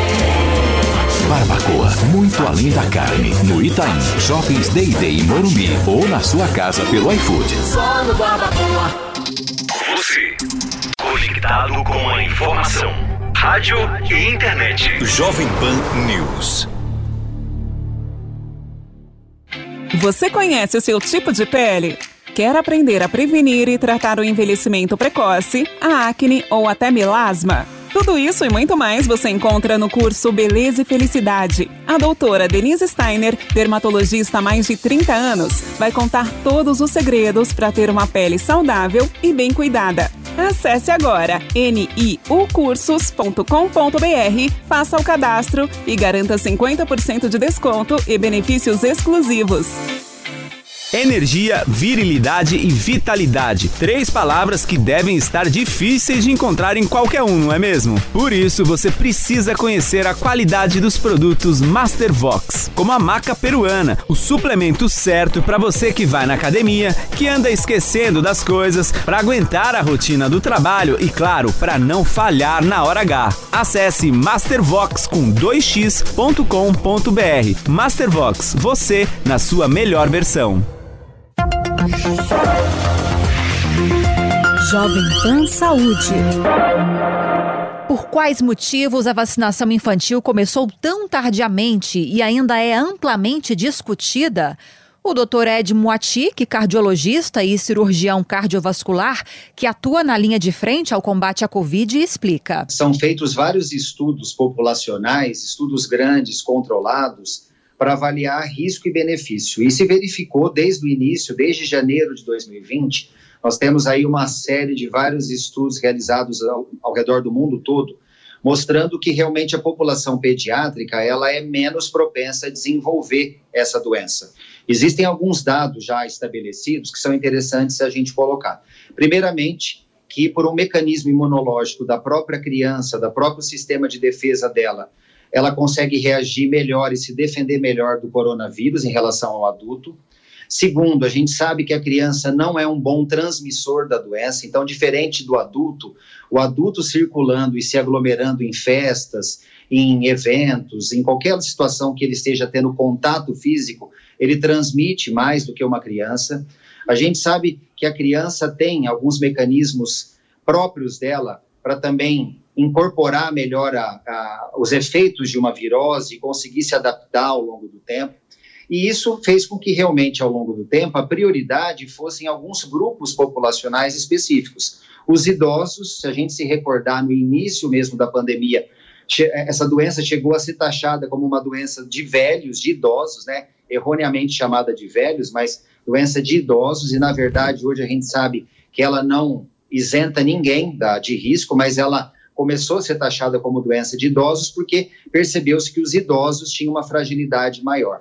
Depois percebeu-se que os diabéticos, hipertensos, os portadores de asma brônquica, de doenças em geral crônicas, insuficiência renal, insuficiência hepática, eles eram mais propensos. E a população pediátrica, naturalmente, foi ficando num segundo plano, não de importância, mas de prioridade.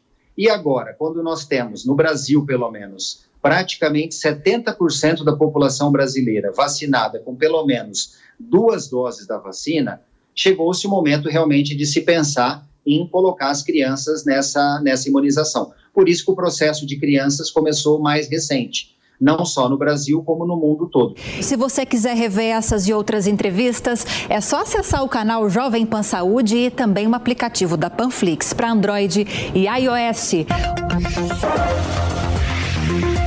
Jovem Pan Saúde. Experimente o polvo provençal do Rufinos Restaurante. Uma deliciosa receita de polvo inteiro grelhado com alho e ervas de Provence. Acompanhe riso al nero de sépia. Para duas pessoas, imperdível. Rufinos Restaurante, no Itaim, Rua Doutor Mário Ferraz 377. Acesse rufinos.com.br.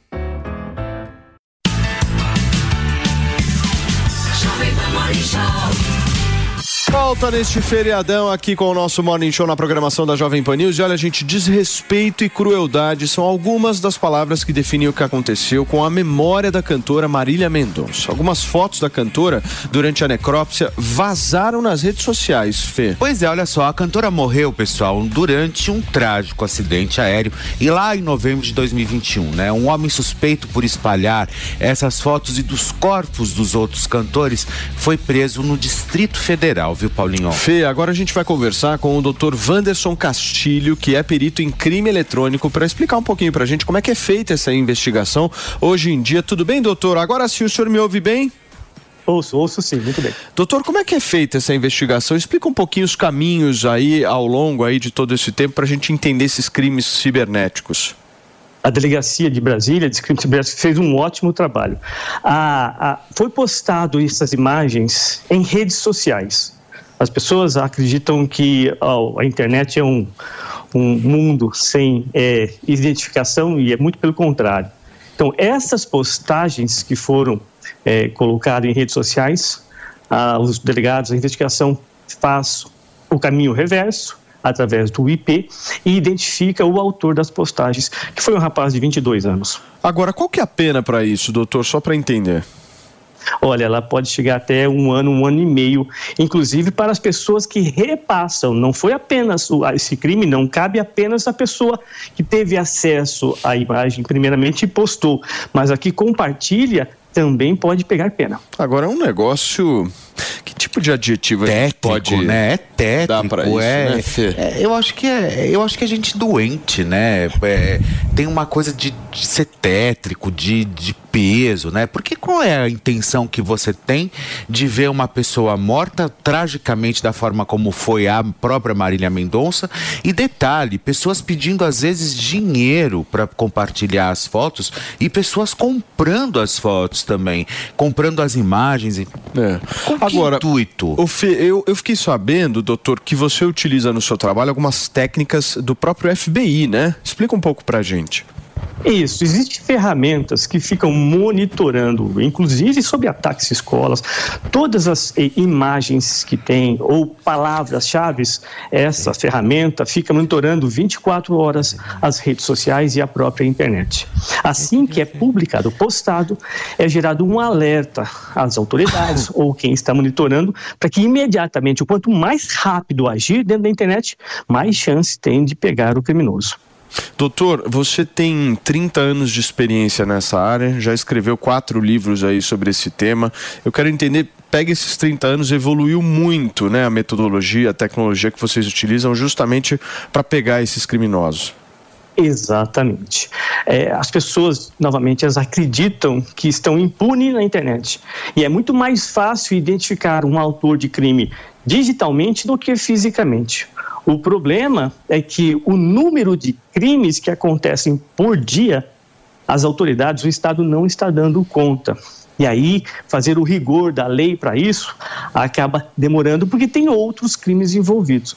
Mas a identificação, ela é muito rápida e fácil de se fazer, porque um computador, quando conversa com outro, ele não mente, ele fala exatamente aonde ele está, e é assim que a gente identifica. Ô, mano, o que que leva uma pessoa a cometer esse tipo de crime, na sua opinião? Eu acho que é essa sensação de, de impunidade. Tem uma coisa mórbida é, do ser humano, de que, olha, vamos ver como ficou o estado da cantora, e um, junto com o senso de impunidade, né? De, de que achar que a internet é um território sem lei, que eu posso fazer fazer o que eu quiser e ninguém vai me achar.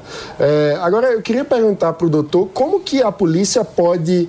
É, qual que é o caminho para aumentar a eficiência do Estado brasileiro na identificação é, desse tipo de criminoso. Porque para acabar com esse sentimento de território sem lei é que pode tudo, a gente tem que aumentar a eficiência na identificação dos criminosos. Né? Qual que é o caminho para o Estado conseguir ser mais eficiente nesse sentido? Uma boa pergunta, tá? Mas a gente precisa entender que existem essas pessoas que têm esses fetiches tétricos aí e que geram inclusive dinheiro, vendem essas fotos. Esse rapaz, por exemplo, ele não tinha apenas as fotos da cantora, tinha outros cantores também. Isso diz, no meu raciocínio de investigador, que ele tinha um grupo, ele não ele acessava, porque essas informações eram de locais diferentes, de MLs diferentes. Esses vazamentos aconteceram dentro de documentos sigilosos, dentro né, de processos judiciais. Então, me, eu faço entender que existe um grupo em cima disso, e ele é apenas a ponta do iceberg. E para que nas próximas as pessoas pensem muito bem antes de fazer, é esta agilidade que a Delegacia de Brasília fez. Isso faz com que mostre quem quer que seja que tente essa ideia, tem esse fetiche, que pense duas vezes antes, porque vai ser identificado, vai ser preso. E aí, Pavanato? É, eu queria também fazer uma pergunta. Por favor. Não existe nenhuma espécie de proporcionalidade nessa questão, porque eu acho que o cara que vazou primeiro, ele tem uma responsabilidade maior. A pessoa que, por exemplo, está cobrando dinheiro para espalhar as imagens, ou seja, claramente está explorando financeiramente aquela situação trágica, ela também, na minha opinião, tem uma responsabilidade maior. A legislação prevê algum tipo de, é, de escala, né, de, de, de imputabilidade para esse crime? Olha, eu sou, eu sou um perito em crimes digitais e não um advogado. Eu, eu prefiro não dar esse parecer, mas no meu ponto de vista, sim, também pode ter. Tá? Muito bem, doutor, eu queria te agradecer, viu, pela tua participação ao vivo aqui na programação da Jovem Pan News. Muito obrigado, viu, pelos esclarecimentos de um crime cá entre nós, assim, que a gente não consegue compreender como é que a gente ainda está discutindo um negócio desse, mas com tantos níveis aí de violência, principalmente nas escolas brasileiras, a gente tem que ficar muito ligado e o senhor ajudou a gente aqui a entender um pouco mais. Obrigado, viu? Obrigado a todos. Valeu. Gente, nós estamos aqui nesta sexta-feira feriadão, certo, Fê? Mas temos um negócio que tá gostoso. Tem, eu trouxe a minha esposa hoje. Você trouxe. Trouxe. Temos um negócio que tá rolando aqui. Vocês devem estar sentindo, você que tá aí no rádio, meu, abre o vidro do teu carro, você que tá aí em casa. Tá um friozinho delicioso aqui em São Paulo e nós trouxemos a mulher que mais entende de temperatura Não, deste quando ela Brasil. chega, tempo- se a temperatura estiver baixa, ela sobe. Paulinha Nobre tá, pra, tá aqui pra explicar pra Com gente. essa voz, o que aconteceu. Corpo, meu amor, desculpa. Ela é sua esposa. Ela é minha esposa. Minha Que autoestima interessante. até melhora. quando eu É vejo. Paula Nobre Campos. Eu achei que você não. Ficou bom, Fê, ficou eu bom. achei que você não gostasse. Do que, tá? Da fruta. Não, eu só gosto dela. é Ah, tá, Gente, tudo bem? Bom dia pra vocês. Bom dia. Bom Bom dia. dia. Ai, Bom adoro dia. ficar aqui com vocês, gente. Também. Os amigos do coração. Vamos falar de frio hoje? Bora que lá. que rolou, Paulinha? Porque vai dar pra comer um fundi. Vai dar, pra, vai dar pra usar aquela malha, aquele lençol. é, quantos fios que você falou aquele dia? De mil, Mil. fios. Mil fios aquele, egípcios. aquele, aquele edredom de mil fios. É. Porque esfriou bastante, né, Fê? A Pois gente é. tem acompanhado isso. Inclusive, eu trouxe esse destaque pra gente nos últimos dias dessa onda de frio que iria atingir o sul e sudeste do Brasil. Inclusive, tivemos o nosso primeiro evento de neve em Bom Jardim da Serra, gente, na Caramba, última quarta-feira, durante essa semana. Será que a gente tem imagens da primeira neve registrada? Olha Olha, só que interessante, gente. Região Olha sul do aí. país, Santa Catarina, teve o primeiro registro de neve durante esta semana, uma, uma neve extremamente histórica, inclusive, que não era prevista para o mês de abril. Historicamente falando, só lá em 1999 que tivemos um registro de neve em Santa Catarina para o mês de abril, ou seja, já virou um evento histórico, um evento extremamente inusitado. Mas sortudos quem acompanhou esse evento, né? Porque eu queria ver uma nevezinha também, Sem mas dúvida. só correndo lá para o sul do país. Gente, feriado de Tiradentes hoje, sexta-feira, tem previsão de mais frio ainda. Já amanhecemos com geada nos pontos mais altos da Serra Gaúcha, Serra Catarinense também. Estado de São Paulo com temperaturas bem baixas também nesta sexta-feira. E o fim de semana. Mesma condição, temperaturas baixas durante a manhã e a gente vai viver aquele famoso efeito cebola que a gente fala. Sabe esse, esse agasalho, essa blusa? Sei. Sabe qual que é esse efeito cebola? Não, é aquele é agasalho. SC. É aquele agasalho que a gente coloca de manhã. Nossa risadinha colou muito, né? Aquele agasalho que a gente coloca de manhã e vai tirando o agasalho ao longo do dia. Sei. E vai tirando porque as roupas vão ficando mais leves, porque à tarde a temperatura dá uma esquentadinha no centro e sul do país, fica na casa dos 21 graus. Porém, durante as manhãs ainda as temperaturas temperaturas ficam bem baixas, ou seja, preparem-se para o fio nesse feriado de Tiradentes. Para quem vai viajar, curte aí uma Serra Gaúcha, uma Serra Catarinense. Aqui em São Paulo dá para curtir Campos do Jordão. E o turma, nós conversamos com a esposa de Felipe Campos, Paula É, Nobre verdade. Campos. E Muito você manda obrigado, um beijo pro meu esposo Esse também? nome, esse nome, inclusive, vale milhões. Se eu colocar esse nome no meu RG, vou te Olha, falar. viu? Paula Nobre de Campos. Olha aqui. viu? Manda um beijo pro meu esposo também, o Vitor Brown. Vitor. Ah! Vitor, Vitico, meu amigo. Beijo, amigo, pra você. Adoro. Você tá saidinho, hein, Felipe Campos? Você tá Tchau, bem saidinho. gente. Beijo Tchau, pra Paulinha. vocês. Beijo pra você. Tchau, Valeu. tchau, tchau. Gente, vamos falar um pouquinho de dicas. Afinal de contas, com aquele frio gostoso, uma ótima, uma maravilhosa dica pra pôr em dia é você assistir alguns filmes e séries. Chegou aquele momento de dar uma belíssima dica. Uma não, são várias dicas de filmes e séries pra gente zerar nesse feriadão e também no final de semana sem spoiler, os detalhes com a nossa querida Camila Pavão. Olá, pessoal! Nós temos três dicas de filmes e séries para vocês curtirem muito nesse feriadão. E a primeira é para quem gosta de muita ação explosiva. Chegou na Apple TV Plus o filme Ghosted, Sem Resposta. Estrelado por Ana de Armas e Chris Evans, eles vivem um amor bem conturbado. Isso porque os dois se conhecem por acaso e ele descobre que ela é uma agente da CIA e acaba se metendo numa enrascada. Além de muita ação, tem boas pitadas de comédia, viu? E é entretenimento purinho. Então confira lá na Apple TV Plus. E quem ama a série e gosta de uma boa intriga internacional pode assistir sem medo na Netflix A Diplomata. A atriz Carrie Russell vive Kate Weiler, uma embaixadora dos Estados Unidos que é enviada para Londres em meio a uma crise mundial. Enquanto tenta impedir uma nova guerra no Oriente Médio, ela também precisa lidar com os problemas pessoais, já que seu marido, vivido pelo ator Rufus Sewell, que a acompanha na viagem, é um ex-embaixador que não lida bem com o fato de ficar de lado das decisões políticas. E a nossa correspondente Miriam Spritzer entrevistou dois atores do elenco. Vamos conferir. Essa pergunta é para os dois, na verdade. Eu adoro a mudança entre personagens. Vocês passam da política para o íntimo. Tem tanta coisa que vocês precisam levar em conta. Às vezes, perder aquela postura formal entre os seus personagens. Queria saber como que vocês trabalham essas dinâmicas diferentes, basicamente atuando em dueto. Oh, it's so fun. É muito divertido, tanto os segredos que escolhemos não mostrar, quanto os momentos que decidimos dar uma pista. É muito divertido. E com uma autora como a Deborah Kahn, é um trabalho de sonhos. It's a dream job. Sim, e há coisas que normalmente acontecem em relacionamentos, como: por que você tá mandando mensagem? Não te interessa, não é? Mas em outro nível, a pessoa para quem você está mandando mensagem é o presidente de tal lugar e eu nem deveria saber disso. Então, os riscos são maiores, mas ainda são os mesmos tipos de problema que temos que enfrentar dentro de um relacionamento. É muito divertido fazer com alguém tão disposta quanto a Ellie. Então, é um trabalho fascinante e divertido. É fácil. Mesmo com roteiro, há possibilidade de um surpreender o outro durante uma cena? Já aconteceu com vocês? O tempo todo com ela. Sim, atores atuando. O roteiro é brilhante, mas ato sempre traz uma cor, uma forma, ou cria uma pausa que eu não estava esperando. É tão divertido responder a isso. E ele é tão generoso. Quando tivemos chamadas telefônicas e ele não aparecia na câmera, ainda assim ficava no telefone comigo, para que eu pudesse ter noção do que eu teria que fingir responder. E vice-versa, a mesma coisa. Ela é muito generosa, gentil, incrivelmente talentosa. Ela atuando e eu, caramba, preciso me esforçar porque ela é maravilhosa. Você não vai querer estragar a cena quando está atuando com Ellie. Você pensa, ok, é isso. Ellie, uma coisa que eu adoro na sua personagem é que ela é durona, mas engraçada. Queria saber quais foram os elementos que você inseriu para fazer isso acontecer. O aspecto mais importante que eu tive que trabalhar foi não mexer muito o meu rosto. Ela não se revela muito e eu sou muito mais risonha que ela. Eu tentei mostrar que alguém impõe respeito e confiança mesmo sendo baixinha.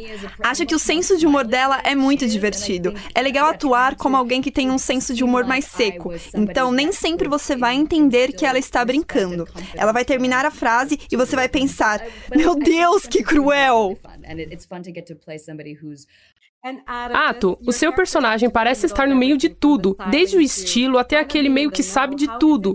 Como você faz esse personagem que é tão central, mas ainda tem suspense e segredos? Não acho que ele seja tão bom em guardar segredos quanto a Eidra, que é a personagem da Ellie. Mas são ossos do ofício. É sobre construir relacionamentos, com quem você fala em qual momento. Isso torna o personagem e a série em geral mais dinâmica, porque você percebe que é isso que direciona tudo. O que aquela pessoa sabe que a outra não sabe? E quando essa bomba vai explodir? Deborah Ken é muito boa em armar bombas que explodem depois que você fica, ah! É por isso que assistimos shows desse tipo. Porque ficamos, ó, oh, entende?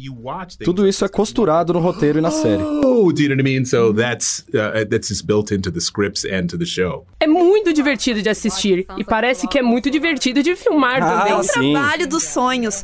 Todos os elencos são tão fantásticos. É, a gente se diverte muito de verdade. Ah, espero que vocês continuem, porque já estou obcecada Ah, com a que série. bom. Mal posso esperar por uma Obrigada. outra temporada. Muito obrigada, foi um prazer Obrigado, conhecer vocês. tchau. Aproveite para maratonar lá na Netflix.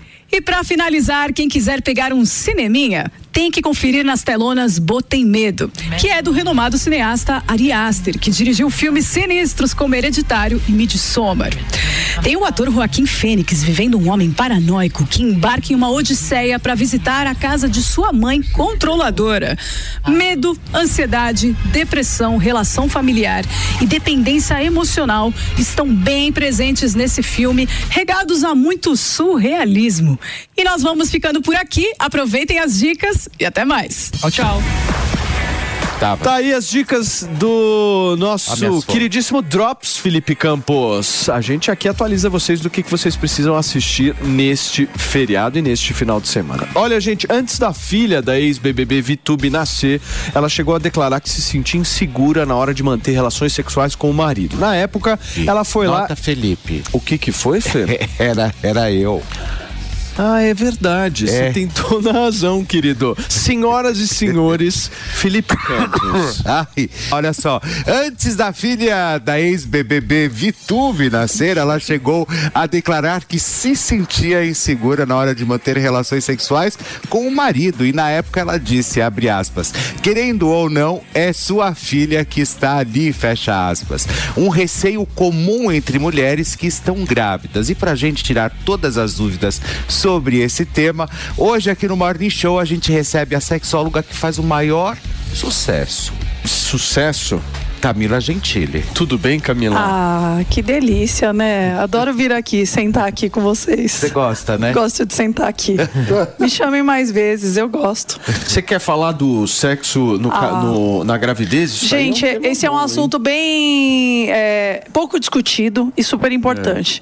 É. né? As mulheres na gravidez elas tendem a estar sempre muito felizes por causa da questão do estrogênio que fica lá em cima. Então pode ver que toda gravidinha ela tá sempre feliz. Vocês já notaram? Sempre passando a mão na barriguinha. Ai, comeu um docinho. Ai, meu nenê. Tá sempre muito feliz. E isso, às vezes, acontece também da mulher ter muita lubrificação e também estar muito excitada durante o período da gravidez. É, é, é um negócio assim que é bem comum.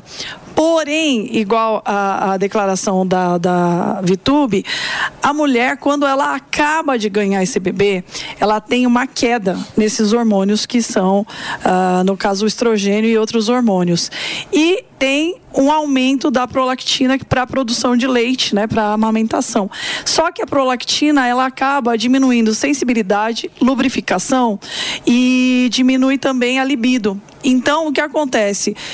A mulher, assim que ela ganha bebê, nos primeiros meses demora um certo tempo até tudo isso se equilibrar. Isso faz com que ela perda bastante libido, lubrificação, é, o desejo sexual. Então, isso tudo vai tendo uma queda muito grande e por isso que a gente também tem algum, algumas mulheres que apresentam a depressão pós-parto. Também faz muito sentido. Eu vou palestrar agora no nono evento internacional de mães e a gente vai discutir bastante isso porque é algo que os médicos não falam muito. Se você analisar, por por exemplo, a gravidez, sei lá, até três meses, quatro meses, ela é uma gravidez. Agora, quando a mulher tá com sete meses, oito É outra meses, coisa.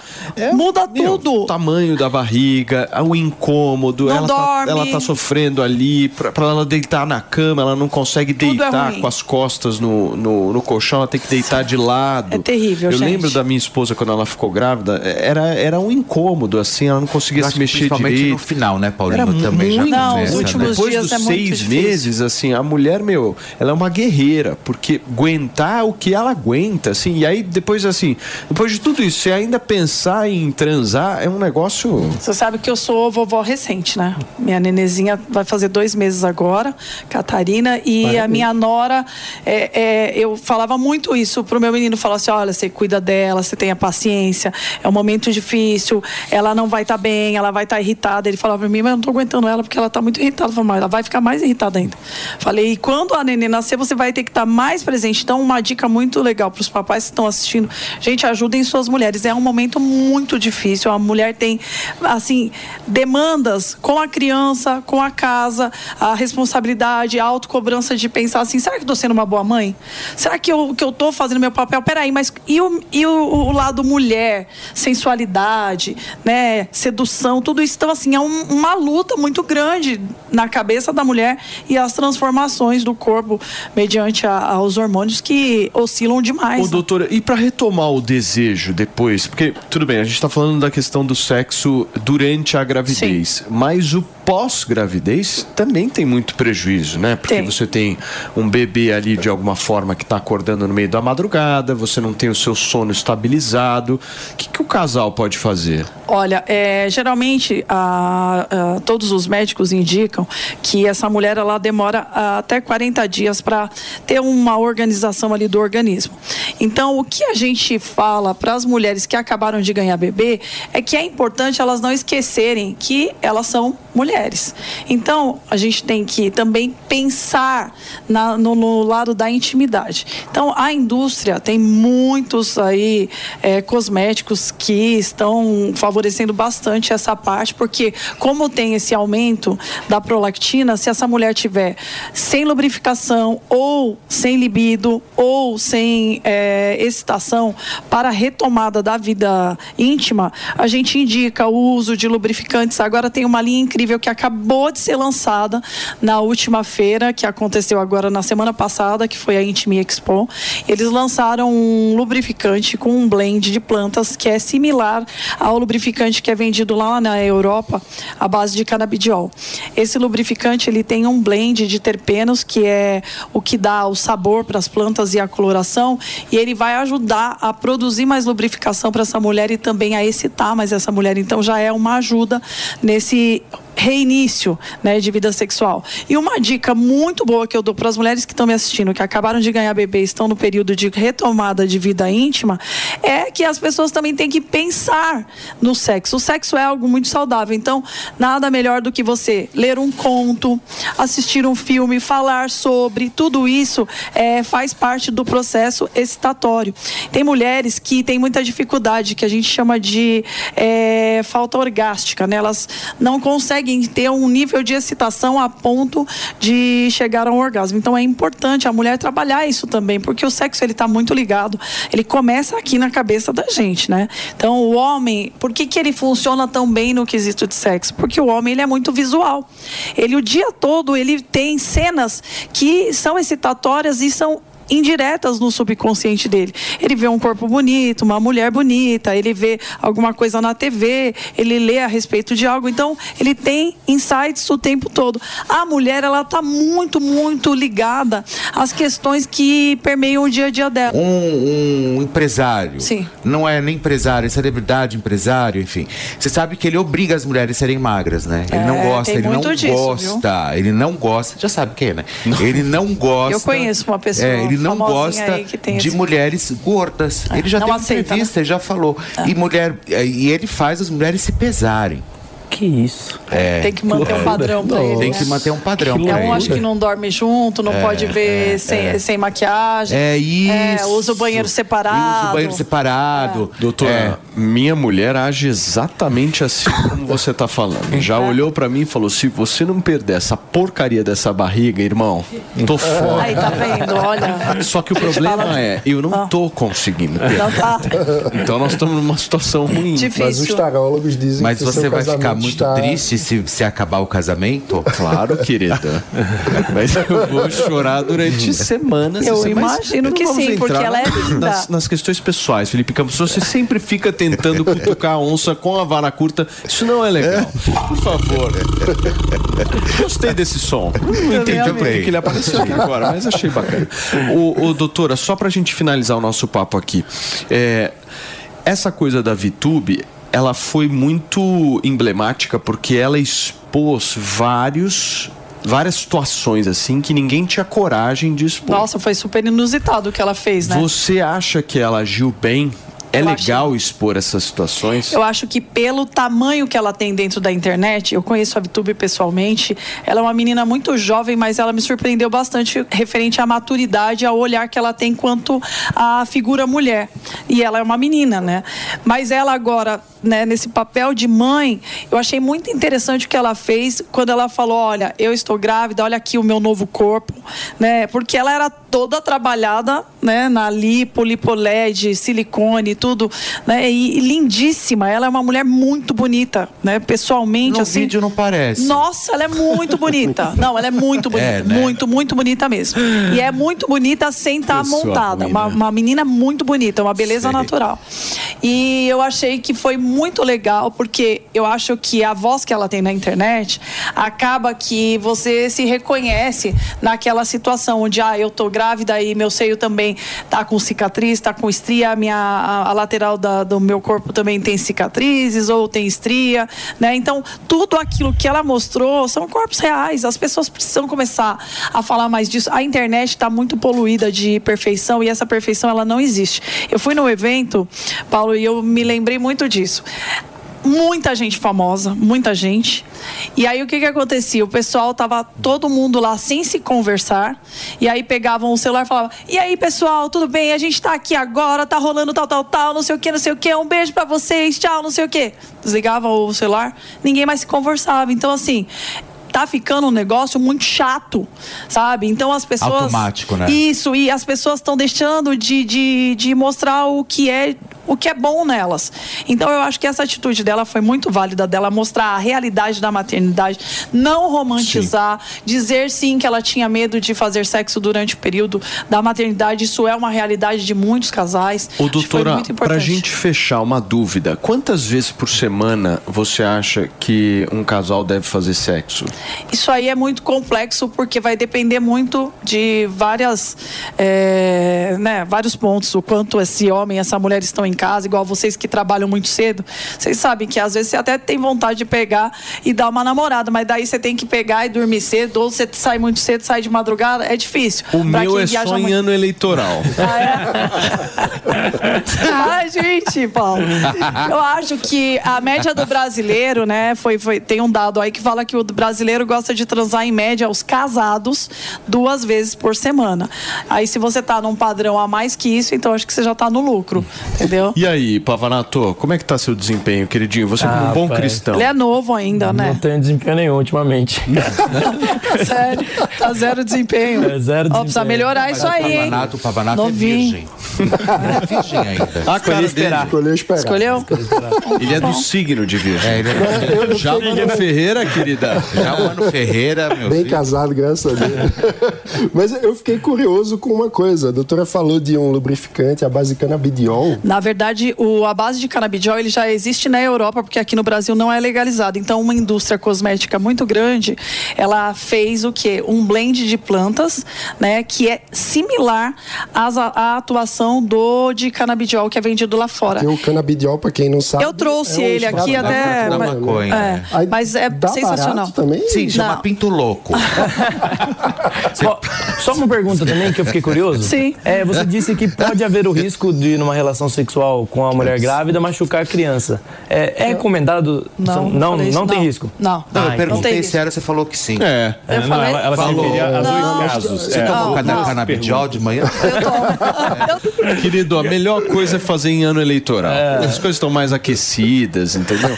O ano que não tem eleição, meu, tá todo mundo down, entendeu? Mas vocês sabem que todos os homens sempre querem transar muito mais que as mulheres. Só que o grande problema dos homens não transarem na mesma frequência que eles querem transar é que eles querem pular as preliminares.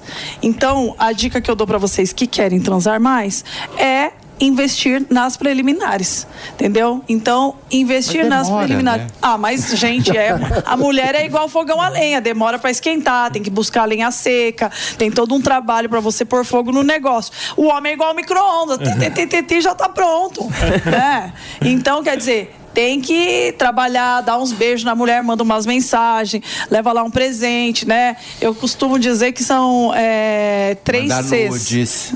Pode ser, é saudável para quem gosta de mandar, tá válido também. Doutora, muito obrigado, viu, pela De sua nada. participação aqui no Morning Show desta sexta-feira. A gente recebeu a sexóloga, sexóloga Camila, que tá fazendo um baita sucesso. Não, certo? demais. Ontem me mandaram quase nudes dela na Band. Nossa, assim. que Ah, é, eu tenho um É. quadro na Band TV todas, todos os Como sábados. que faz pra te achar no Instagram, doutora? Arroba Camila Campos Gentile Oficial. Sou sua parente também, também. Show de bola. É isso. Obrigado, doutora. Só é, é, deixando bem clara essa situação da mulher grávida transar. Gente, mulheres grávidas transem Sem bastante. Tá liberado. Após sete meses fora do ar, o Silvio Santos prepara o retorno para as gravações no SBT e quem traz detalhes é o nosso Fê. Pois é, olha só, Silvio Santos vem aí, Maoi! O apresentador estava nos Estados Unidos, retornou para o Brasil, pessoal, e nessa semana ele já reservou um estúdio na emissora para a próxima quinta-feira e para gravar o Jogo dos Pontinhos. O apresentador se afastou do programa Silvio Santos por conta ali, pessoal, da pandemia, né, provocada pelo Covid-19, e o programa passou a ser apresentado pela filha, pela própria Patrícia Abravanel. O SBT também vem preparando um especial de 60 anos do programa Silvio Santos para junho, pois é. E a edição seria comandada por Patrícia Abravanel. Mas como o retorno de Silvio, existe uma expectativa pela participação dele, então obviamente que eu acho que nada mais justo ali do que a gente esperar o grande dono do SBT retornar aos palcos. Eu não sei, eu acho que ele vai desmarcar. Você acha, Fê? Eu acho. Tem uma fonte minha que já me disse que parece que não vai rolar essa gravação na quinta-feira. Ficar mais em Orlando? Não, ele volta pro Brasil, mas fica por aqui mesmo, tocando os negócios tal. Você acha que o enfim. Silvio cansou? Eu acho, meu, são 60 anos fazendo a mesma coisa. Você imagina? Pra gente assim, que já faz o morning na rotina da gente, é, é, já é cansativo. Você imagina pra um senhor já de 92 anos, há 60 anos fazendo isso a mesma, fazendo a todos os dias a mesma coisa. Mas do ponto de vista do SBT, não seria importante essa volta? Eu acho Até que- pelo fato da audiência ali, os caras estarem tentando Eu acho que tem muita gente esperando o Silvio Santos, né? Por exemplo, eu acho que o Silvio ele poderia apresentar alguns especiais, por Uhum. exemplo. Não seria aquela figura marcante todos os domingos batendo ali como ele fazia anteriormente. Mas alguns especiais eu acho que poderia ser umas histórias mais pontuadas, ele aparecendo de vez em quando pode ser bem O interessante. que, que vocês falaram? Acho que vocês... O que, que foi? Né? É, Não é o Silvio Santos, o SBT é o Silvio Santos, Pois né? é. Não tem como a gente tirar isso, né? Bom, vamos aguardar, né, Fê? É, se vai é. rolar ou se não vai rolar. Gente, olha Ah, e só. tem uma exclusiva. É, ó, exclusiva, hein, pessoal? É o seguinte, o programa Livre, ele vai rolar no SBT, é um programa que já tá fechado e parece que o, o, o Thiago Bravanel fez ali um sucesso absurdo, mas ainda a direção e todo, toda a programação ali, o pessoal, eles estão mega interessados no Otaviano Costa ali, para comandar o programa livre. Boa.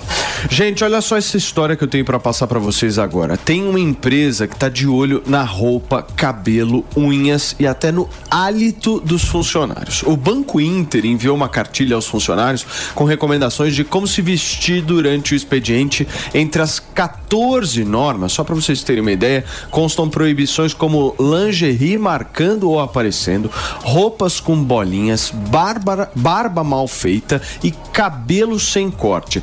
A lista de condutas inclui manter unhas e sobrancelhas cuidadas, não aparecer para trabalhar de cabelo sujo e também com mau hálito, certo?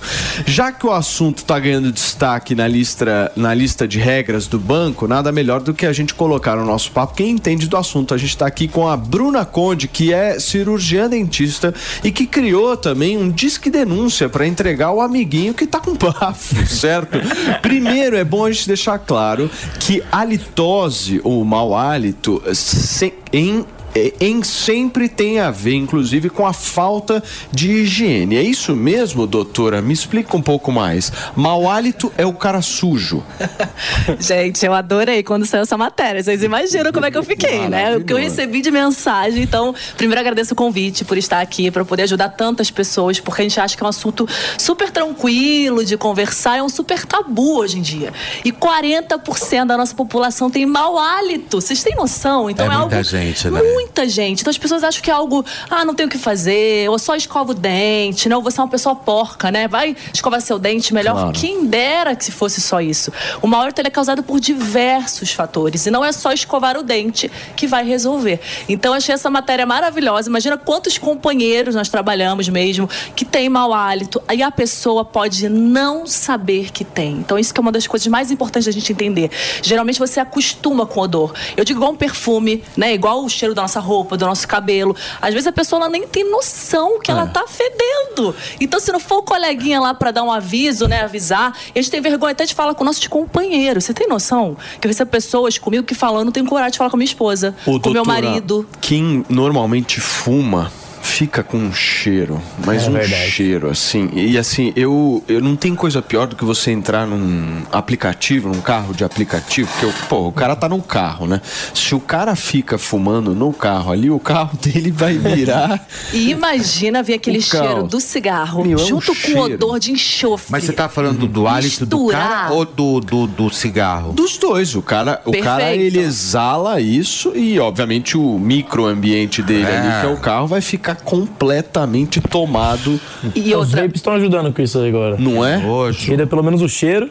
Evita, né? Mas é exatamente isso, foi o que você falou. Você pode misturar o odor do cigarro, o odor da bebida alcoólica, É. junto com o odor que você já teria, você entendeu? Então tem pessoas que já têm mau hálito, ela fuma, vai piorar a situação. Então por isso que a gente tem que até entender o estilo de vida da pessoa. Você gosta de beber, você gosta de fumar, não adianta eu chegar pra você, para de fumar. Poxa, é difícil, a gente É. sabe disso. Então eu vou entender como você fuma, qual a frequência, o que, que você vai fazer antes de fumar, o que, que você vai fazer depois Mas tem muito, de mas tem fumar. muito mau hálito também que vem ali do estômago, né? Então, maravilhoso a gente abordar sobre isso. É. A maioria das pessoas acha que é isso. O problema é estômago. E somente 2% das causas vem do estômago. Então a gente acha que a maioria vem de lá. E não, a maioria vem da boca. Só que aí por isso você tem que procurar um dentista. Existe hoje em dia uma especialidade em halitose para você É. poder saber o que você tem.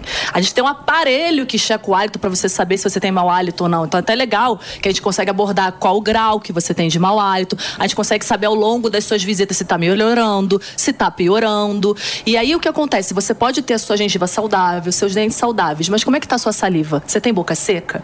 A secura bucal causada ainda também por um cigarro, por um estilo de vida, por um estresse, uma ansiedade da piora teu hálito. Então a gente faz teste de saliva para saber como é que tá a sua salivação. Tem tratamento de estímulo de saliva. Ou seja, é 100% cuidar da saúde, né? você tá Perfeito, falando. e geral, não é só da boca, é uma saúde, tanto que hoje em dia eu tenho uma equipe multidisciplinar. Eu trabalho, eu sou dentista, eu trabalho com médicos especializados que entendem do assunto para a gente poder estudar você por completo, porque pode vir da boca, pode vir do estômago, pode ser um problema de vitaminas que você tem, Hum. pode ser envolvido com a sua alimentação, com o seu estilo de vida, se você faz muito esporte, se você é mais sedentário, se você tem uma vida muito estressante. Então a gente vai estudar completamente o seu caso. Hidratação também. Hidratação, perfeito. Então, uma boca muito seca, com certeza é falta de água. Então, mas aí, adianta só beber água? Seria maravilhoso. Pessoal, bebe água. Bebe água que só vai ficar maravilhoso. Não É. vai ficar. tem como a gente estimular a sua salivação. Mas será que você tem problema de saliva? Por isso eu preciso avaliar para poder te informar o melhor doutora, tratamento. Eu vi que você trouxe uma máquina, tem uma máquina do lado do papo. Bafômetro, quem vai ter coragem? Quem vai ter coragem? máquina da verdade, isso aí, o que que é? Então, como é que funciona? Antigamente a gente não tinha nenhum tipo de aparelho né, específico para o ar, então era o profissional mesmo checando. A gente tem vários tipos de medições, perto, longe, para a gente poder saber qual o seu grau de mau hálito. Hoje em dia a gente tem um aparelho, tem vários tipos, que medem o grau de compostos sulfurados voláteis. O que, que é isso? Que é o composto que altera o seu hálito, né? Que tem um gosto, um cheiro de enxofre. E ele vai dizer o grau que você tem. Então a gente tem grau leve. O que, que é grau leve? Uma caneta de distância. Então você pega uma caneta, eu consigo sentir seu mau hálito muito pertinho. Moderado é mais ou menos a distância que eu tô de você aqui, do Felipe, mais perto, tá? Tranquilo, né? É, tá? Por, ó, por enquanto eu não tô sentindo nada, tá, pessoal, aqui hoje. E depois severa, mais ou menos onde ele tá, você, onde tá mais distante. Então Nossa, isso que é. é. muito legal, porque tem pessoas que já chegam no ambiente, aqui no Chega. estúdio, É. você já sente de longe, entendeu? Não, a você pessoa já- você fala, de onde vem isso? Meu, é né? impressionante que a pessoa chega e eu já sei tudo da vida dela. Essa é a sensação que eu tenho. Bom, eu sei tudo da vida dela, porque ela tá cheirando a cigarro, Que que ela, ela tá fez, cheirando né? a bebida. Ontem à noite, meu, ela. Encheu a cara, né? Então isso que é muito legal. Então a gente consegue saber. Por exemplo, você chegou lá no meu consultório, grau moderado. Primeiro vamos lá, vamos chegar no leve. A gente chega no leve, né? Às vezes o paciente já vai direto pro grau É. para sem mau hálito. Nosso objetivo é lógico, finalizar seu caso, você sem mau hálito. Então uma coisa legal é que você não precisa nem confiar na minha palavra. Você tá vendo no aparelho. Claro. O aparelho vai te mostrar um número ali. Aí você já sabe se tá tudo bem, se não tá. Como então que algo faz muito legal. o aparelho? Então, como é que funciona? Isso aqui é um canudo descartável que a gente coloca para cada pessoa. A gente adapta nesse canudo que é ligado na máquina e a pessoa vai ficar, a gente checa de boca aberta, boca fechada. Eu peço para você parar de respirar um momento e depois você ir abrindo, porque eu quero tentar checar de todas as formas. Tem pessoas. Alguém aqui Desculpa. tem coragem de fazer o teste? Eu- eu faço, numa boa. Então a gente liga depois, a gente liga ele depois, tá? Pra poder mostrar. E aí o que acontece? E aí tem pessoas Porque que não respirando. funciona? Não, não, porque não tá ligado ainda Ah, na tá. máquina, Tá tá? energia, né? A gente liga, tem que estar na energia pra ligar. E aí o que acontece? Tem pessoas que respirando, o mau hálito ele pode vir da boca, Uhum. como da sua respiração também. Então eu preciso saber se tá vindo da boca, da respiração ou até dos dois. E o que eu acho super curioso falar pra vocês, como eu sou especialista em odores mesmo, eu sinto de longe. A pessoa às vezes chega pra fazer o teste, por exemplo, aqui o Felipe. Como eu chego muito perto dele, então às vezes eu consigo sentir CC, roupa dele que não tá lavada, Não, ele você o não- cabelo. ele é então olha que maravilhoso. Não, com certeza eu não tô sentindo nada, tá? Mas entendeu? Isso que é legal. Então eu chego pro paciente e eu tenho essa abordagem bem, sabe, Bem. humorada, vocês já estão sentindo. E tem que ser, porque a litose, se você eu ficar Claro. assim, olá, tudo bem com você, muito sério, a pessoa nem, conver- nem conversa comigo. É. Eu criei um cantinho lá que é um confessionário. A é pessoa um tema conta. chato, né? Você não tem noção, a pessoa conta tudo da vida dela. Eu sei várias Mas coisas. eu chegar pra você e falar, "Você tem mau hálito?" Não. Não. Antigamente, na pandemia, por isso que graças a Deus eu tinha máquina, porque eu não podia atender sem Que máscara. só, pro- só procura ela quem tem halitose. Então você imagina que ela não sofre. Vocês não têm noção. Mas olha que curioso, Felipe. Muitas pessoas não têm, sabia também? Sabe por quê? Ela acha que tem porque alguém coçou o nariz conversando com ela, porque alguém ofereceu um chiclete, porque alguém fez assim, ó, quando tava conversando. Então a pessoa fica assim: ai meu Deus, será que eu tô com mau hálito? Ela fica com muita dúvida. E hoje em dia existe um problema chamado halitofobia. São pessoas que nem têm mau hálito, ela fica desesperada com qualquer coisa, entendeu? Não tem Então, olha que pior curioso, né? que o cara que fuma pra cacete e vai lá e masca um chiclete de menta pra dar aquela, Então, exato. aquela equilibrada. Por isso que não adianta. As pessoas falam, chupa um chicletinho, faz um bochechinho que melhora. Gente, quando mistura o odor, vocês não têm noção. Nossa. É horrível. E a pessoa acha o quê? Que tá maravilhoso, né? É. Tá, tô ali, um gostinho menta, tá maravilhoso. E tá exalando. Então, por isso que é legal. E aí, só voltando pra vocês entenderem. Então, como eu fico muito pertinho, eu consigo sentir cheiros. Várias pessoas vieram por causa do hálito. Era CC. Teve, eu tô Nossa. tendo vários casos ultimamente de pessoas com boné. Ó, uma dica super antenada pra vocês. Teu problema não é hálito, é um desodorante, Aham. Ó. Eu já abordei, tá? Pedi, vamos no dermatologista, tem doenças de CC, de suor, É, tem mesmo. que você pode ter, porque às vezes não é só o desodorante vencido, né? Às vezes, exatamente, a pessoa tem uma doença na pele que precisa ser tratada. Então, eu já abordei e falei sobre isso. Eu tenho, pe- pego muitos casos também, pessoas de boné, que a pessoa usa aquele boné o dia inteiro, abafa, É. tira aquele boné, gente, O sabe- mau hálito tá na Sabe o que eu já cabeça. fiz? A minha auxiliar me ama, ela morre de. Meu consultório é uma diversão, gente. É dia é gargalhada, não é porque eu sou dentista, não. É muita história boa. É. Eu podia escrever um livro pra vocês. Eu peguei o boné da pessoa e senti assim, enfiei no meu nariz, assim, porque eu amo cheiros, tá? Não tem problema. Eu amo, né? A pessoa ama sangue, É, imagina. odores, adoro. Tem que ser os, do- os loucos da vida, né? Senti o cheiro muito, muito, muito fedido do boné. Aí eu pedi pra cheirar. Vocês acham que ele sentiu o cheiro ou não? O que, que vocês Não, acham? não, não sentiu, tô acostumado. Perfeito. É. Ele achou. Não, doutora, como assim? Eu tô- sou cheiroso, tomei banho hoje, antes de vir. Esse boné é novo. É. Ele não sentiu. Aí a dica que eu dei pra ele: então você vai chegar em casa hoje, você vai pegar um saco plástico, amarra seu boné e deixa lá um dia, fechado. Nossa. Amanhã você pega seu boné e cheira. Gente, batata. Ele chegou pra mim e falou: Bruna, tô horrorizado, fede muito. Eu falei: então. E, ó, e só fazendo um link com a matéria anterior aí, que eu adoro falar sobre sexo também, imagina, sexo e mau hálito, tudo a ver. Ele falou pra mim, Bruna. Tudo a ver mesmo. Vocês não têm noção, né? O que acontece, né? Vocês imaginam, né? E ele falou, Bruna, você não tem noção. Eu tava deixando de transar com as pessoas. As pessoas estavam me afastando de mim na hora do sexo. Às vezes eu tava de boné mesmo, entendeu? Olha que legal. Então, assim, eu ajudei a... Por isso que eu gosto muito de tratar de halitose. Porque não, eu não penso no cheiro. Cara, eu mudo a vida de uma pessoa. Você tem noção O cara que disso? vai fazer sexo de boné. Ué, uma rapidinha em algum lugar. Ué, uma... Não, é uma tá lá rapidinha no num boné, lugar. meu. Você tá Não. brincando. Uma rapidinha Não, esse cara tem que lugar. se ferrar mesmo. É, eu, não opinião, eu, né? eu não consigo nem comentar uma coisa. cara. Ô, Paulo, mas tem que saber como é que faz de pra boné. denunciar. Porque Não, tem que- bastante é, gente pra denunciar. Que diz que denúncia é isso? Então, como é, que verdade. funciona? Esse, disque ponto do denúncia é Pavanato maravilhoso. a pessoa pode mandar pro meu e-mail, lá pro meu site, pra como ela quiser. Porque tem muitas pessoas que têm vergonha de falar sobre isso. Então, eu já Ah, já recebi. vou fazer uma lista, hein? Eu já recebi e-mail de pessoas falando: olha, minha funcionária vai ir, eu não tô aguentando, trabalho com ela. Eu recebo muitos e-mails lá.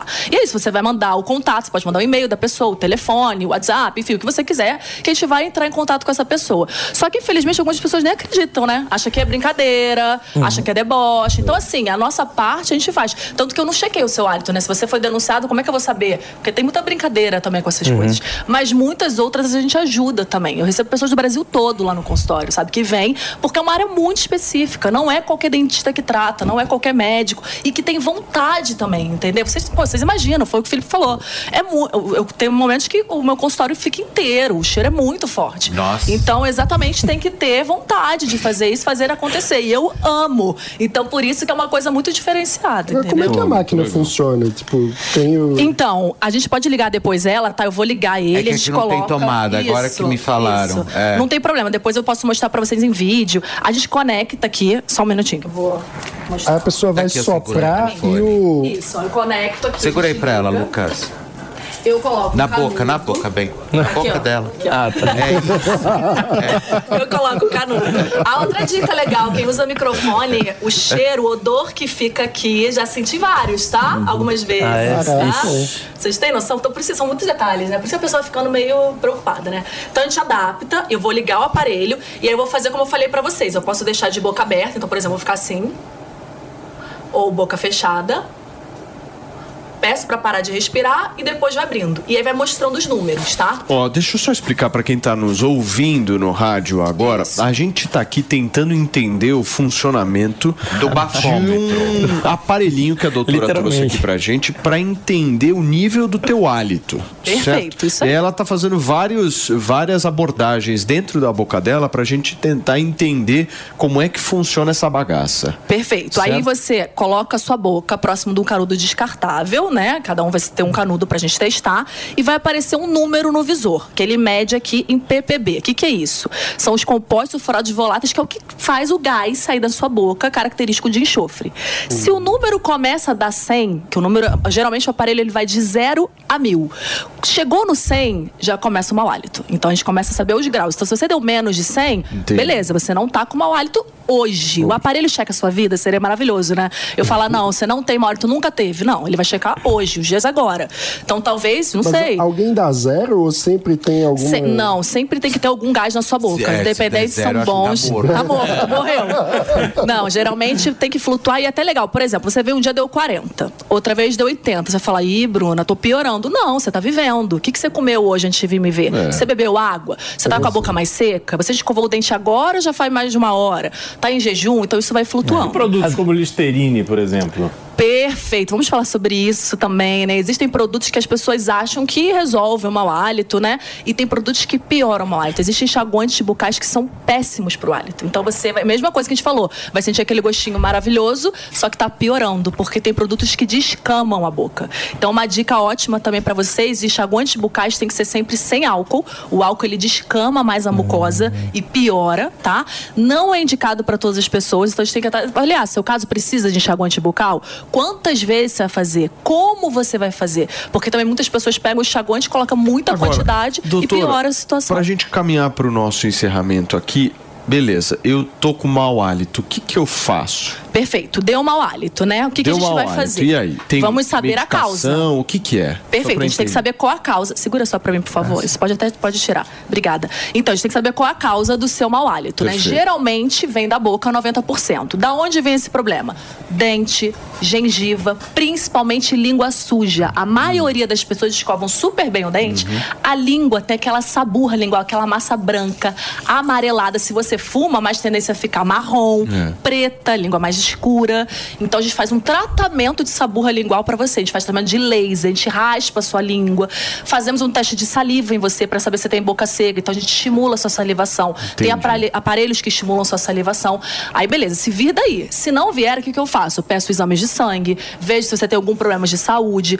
Pode visitar o otorrino, porque geralmente 8% vem nariz e garganta, causa também. E 2% vem de várias outras doenças. Pode ser diabetes, pode ser outras complicações renais, hepáticas. Então a gente faz um tratamento em conjunto, até porque eu não largo o paciente. Você vai agora pro médico, não vou mais te ver, não. Vamos voltar até, vamos checar seu hálito de novo? Será que tá tudo bem com você mesmo? Será que ele tá flutuando? E aí você consegue ter uma vida super saudável. Turma, nós recebemos aqui a cirurgiã dentista Bruna Conde, que bateu um papo com a gente sobre um problema que muita gente tem, por muitas vezes não se atenta a isso. E faz toda a diferença. Toda a diferença. Afinal de contas, Pra legal o tudo, trabalho, pra viu, tudo. Bruna? Chegar de uma Obrigada, forma mais obrigada. cheirosa é bem legal. Como que a gente te acha no Instagram? Arroba doutora Bruna Conde, eu sou a dentista antenada. Ah, bom. Doutora, obrigado, viu? Obrigada Beijo a vocês. Gente, olha só, realmente tem gosto pra tudo, viu? A cantora Joelma disse que gosta de se relacionar com homens feios. Ou fe- seria uma indireta clara ao Chimbinha? Não, e na verdade eu acho que os homens também procuram a mesma coisa que ela quando se relacionam com ela. Essa é a grande verdade.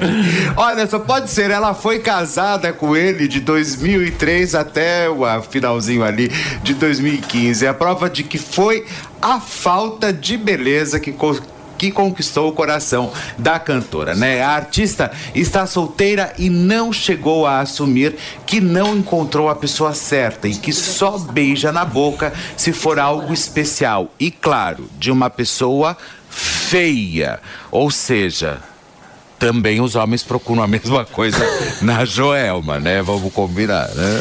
Tem gente que gosta, né, feio? Do que? De gente feia? É, go- tem gosto ah, pra o que é tudo. feio, gente? É, Sei o lá. que é feio, exatamente. É, sei lá, eu acho estranha essa declaração. Bom, eu não gosto da Joelma. Mas por que, que você não gosta dela? O que, que ela fez? Não, porque assim, ah, os factoides idiotas. é, Só porque ela é assessoria, a assessoria nunca responde. Só porque ela é feia. é, é mais ou menos por aí. Beijo, Joelma. Muito bem. Turma, muito obrigado, viu? Vamos ficando por aqui. É isso, Fernandinha? Vamos, né? Afinal de contas, a nossa sexta-feira aqui de feriado foi tomada por boas discussões e uma companhia extremamente agradável. Sofá de certo? milhões. Exatamente. Queridos, forte abraço, viu? Sextou. Beraldão, Final de semana, Mano. Pavanato.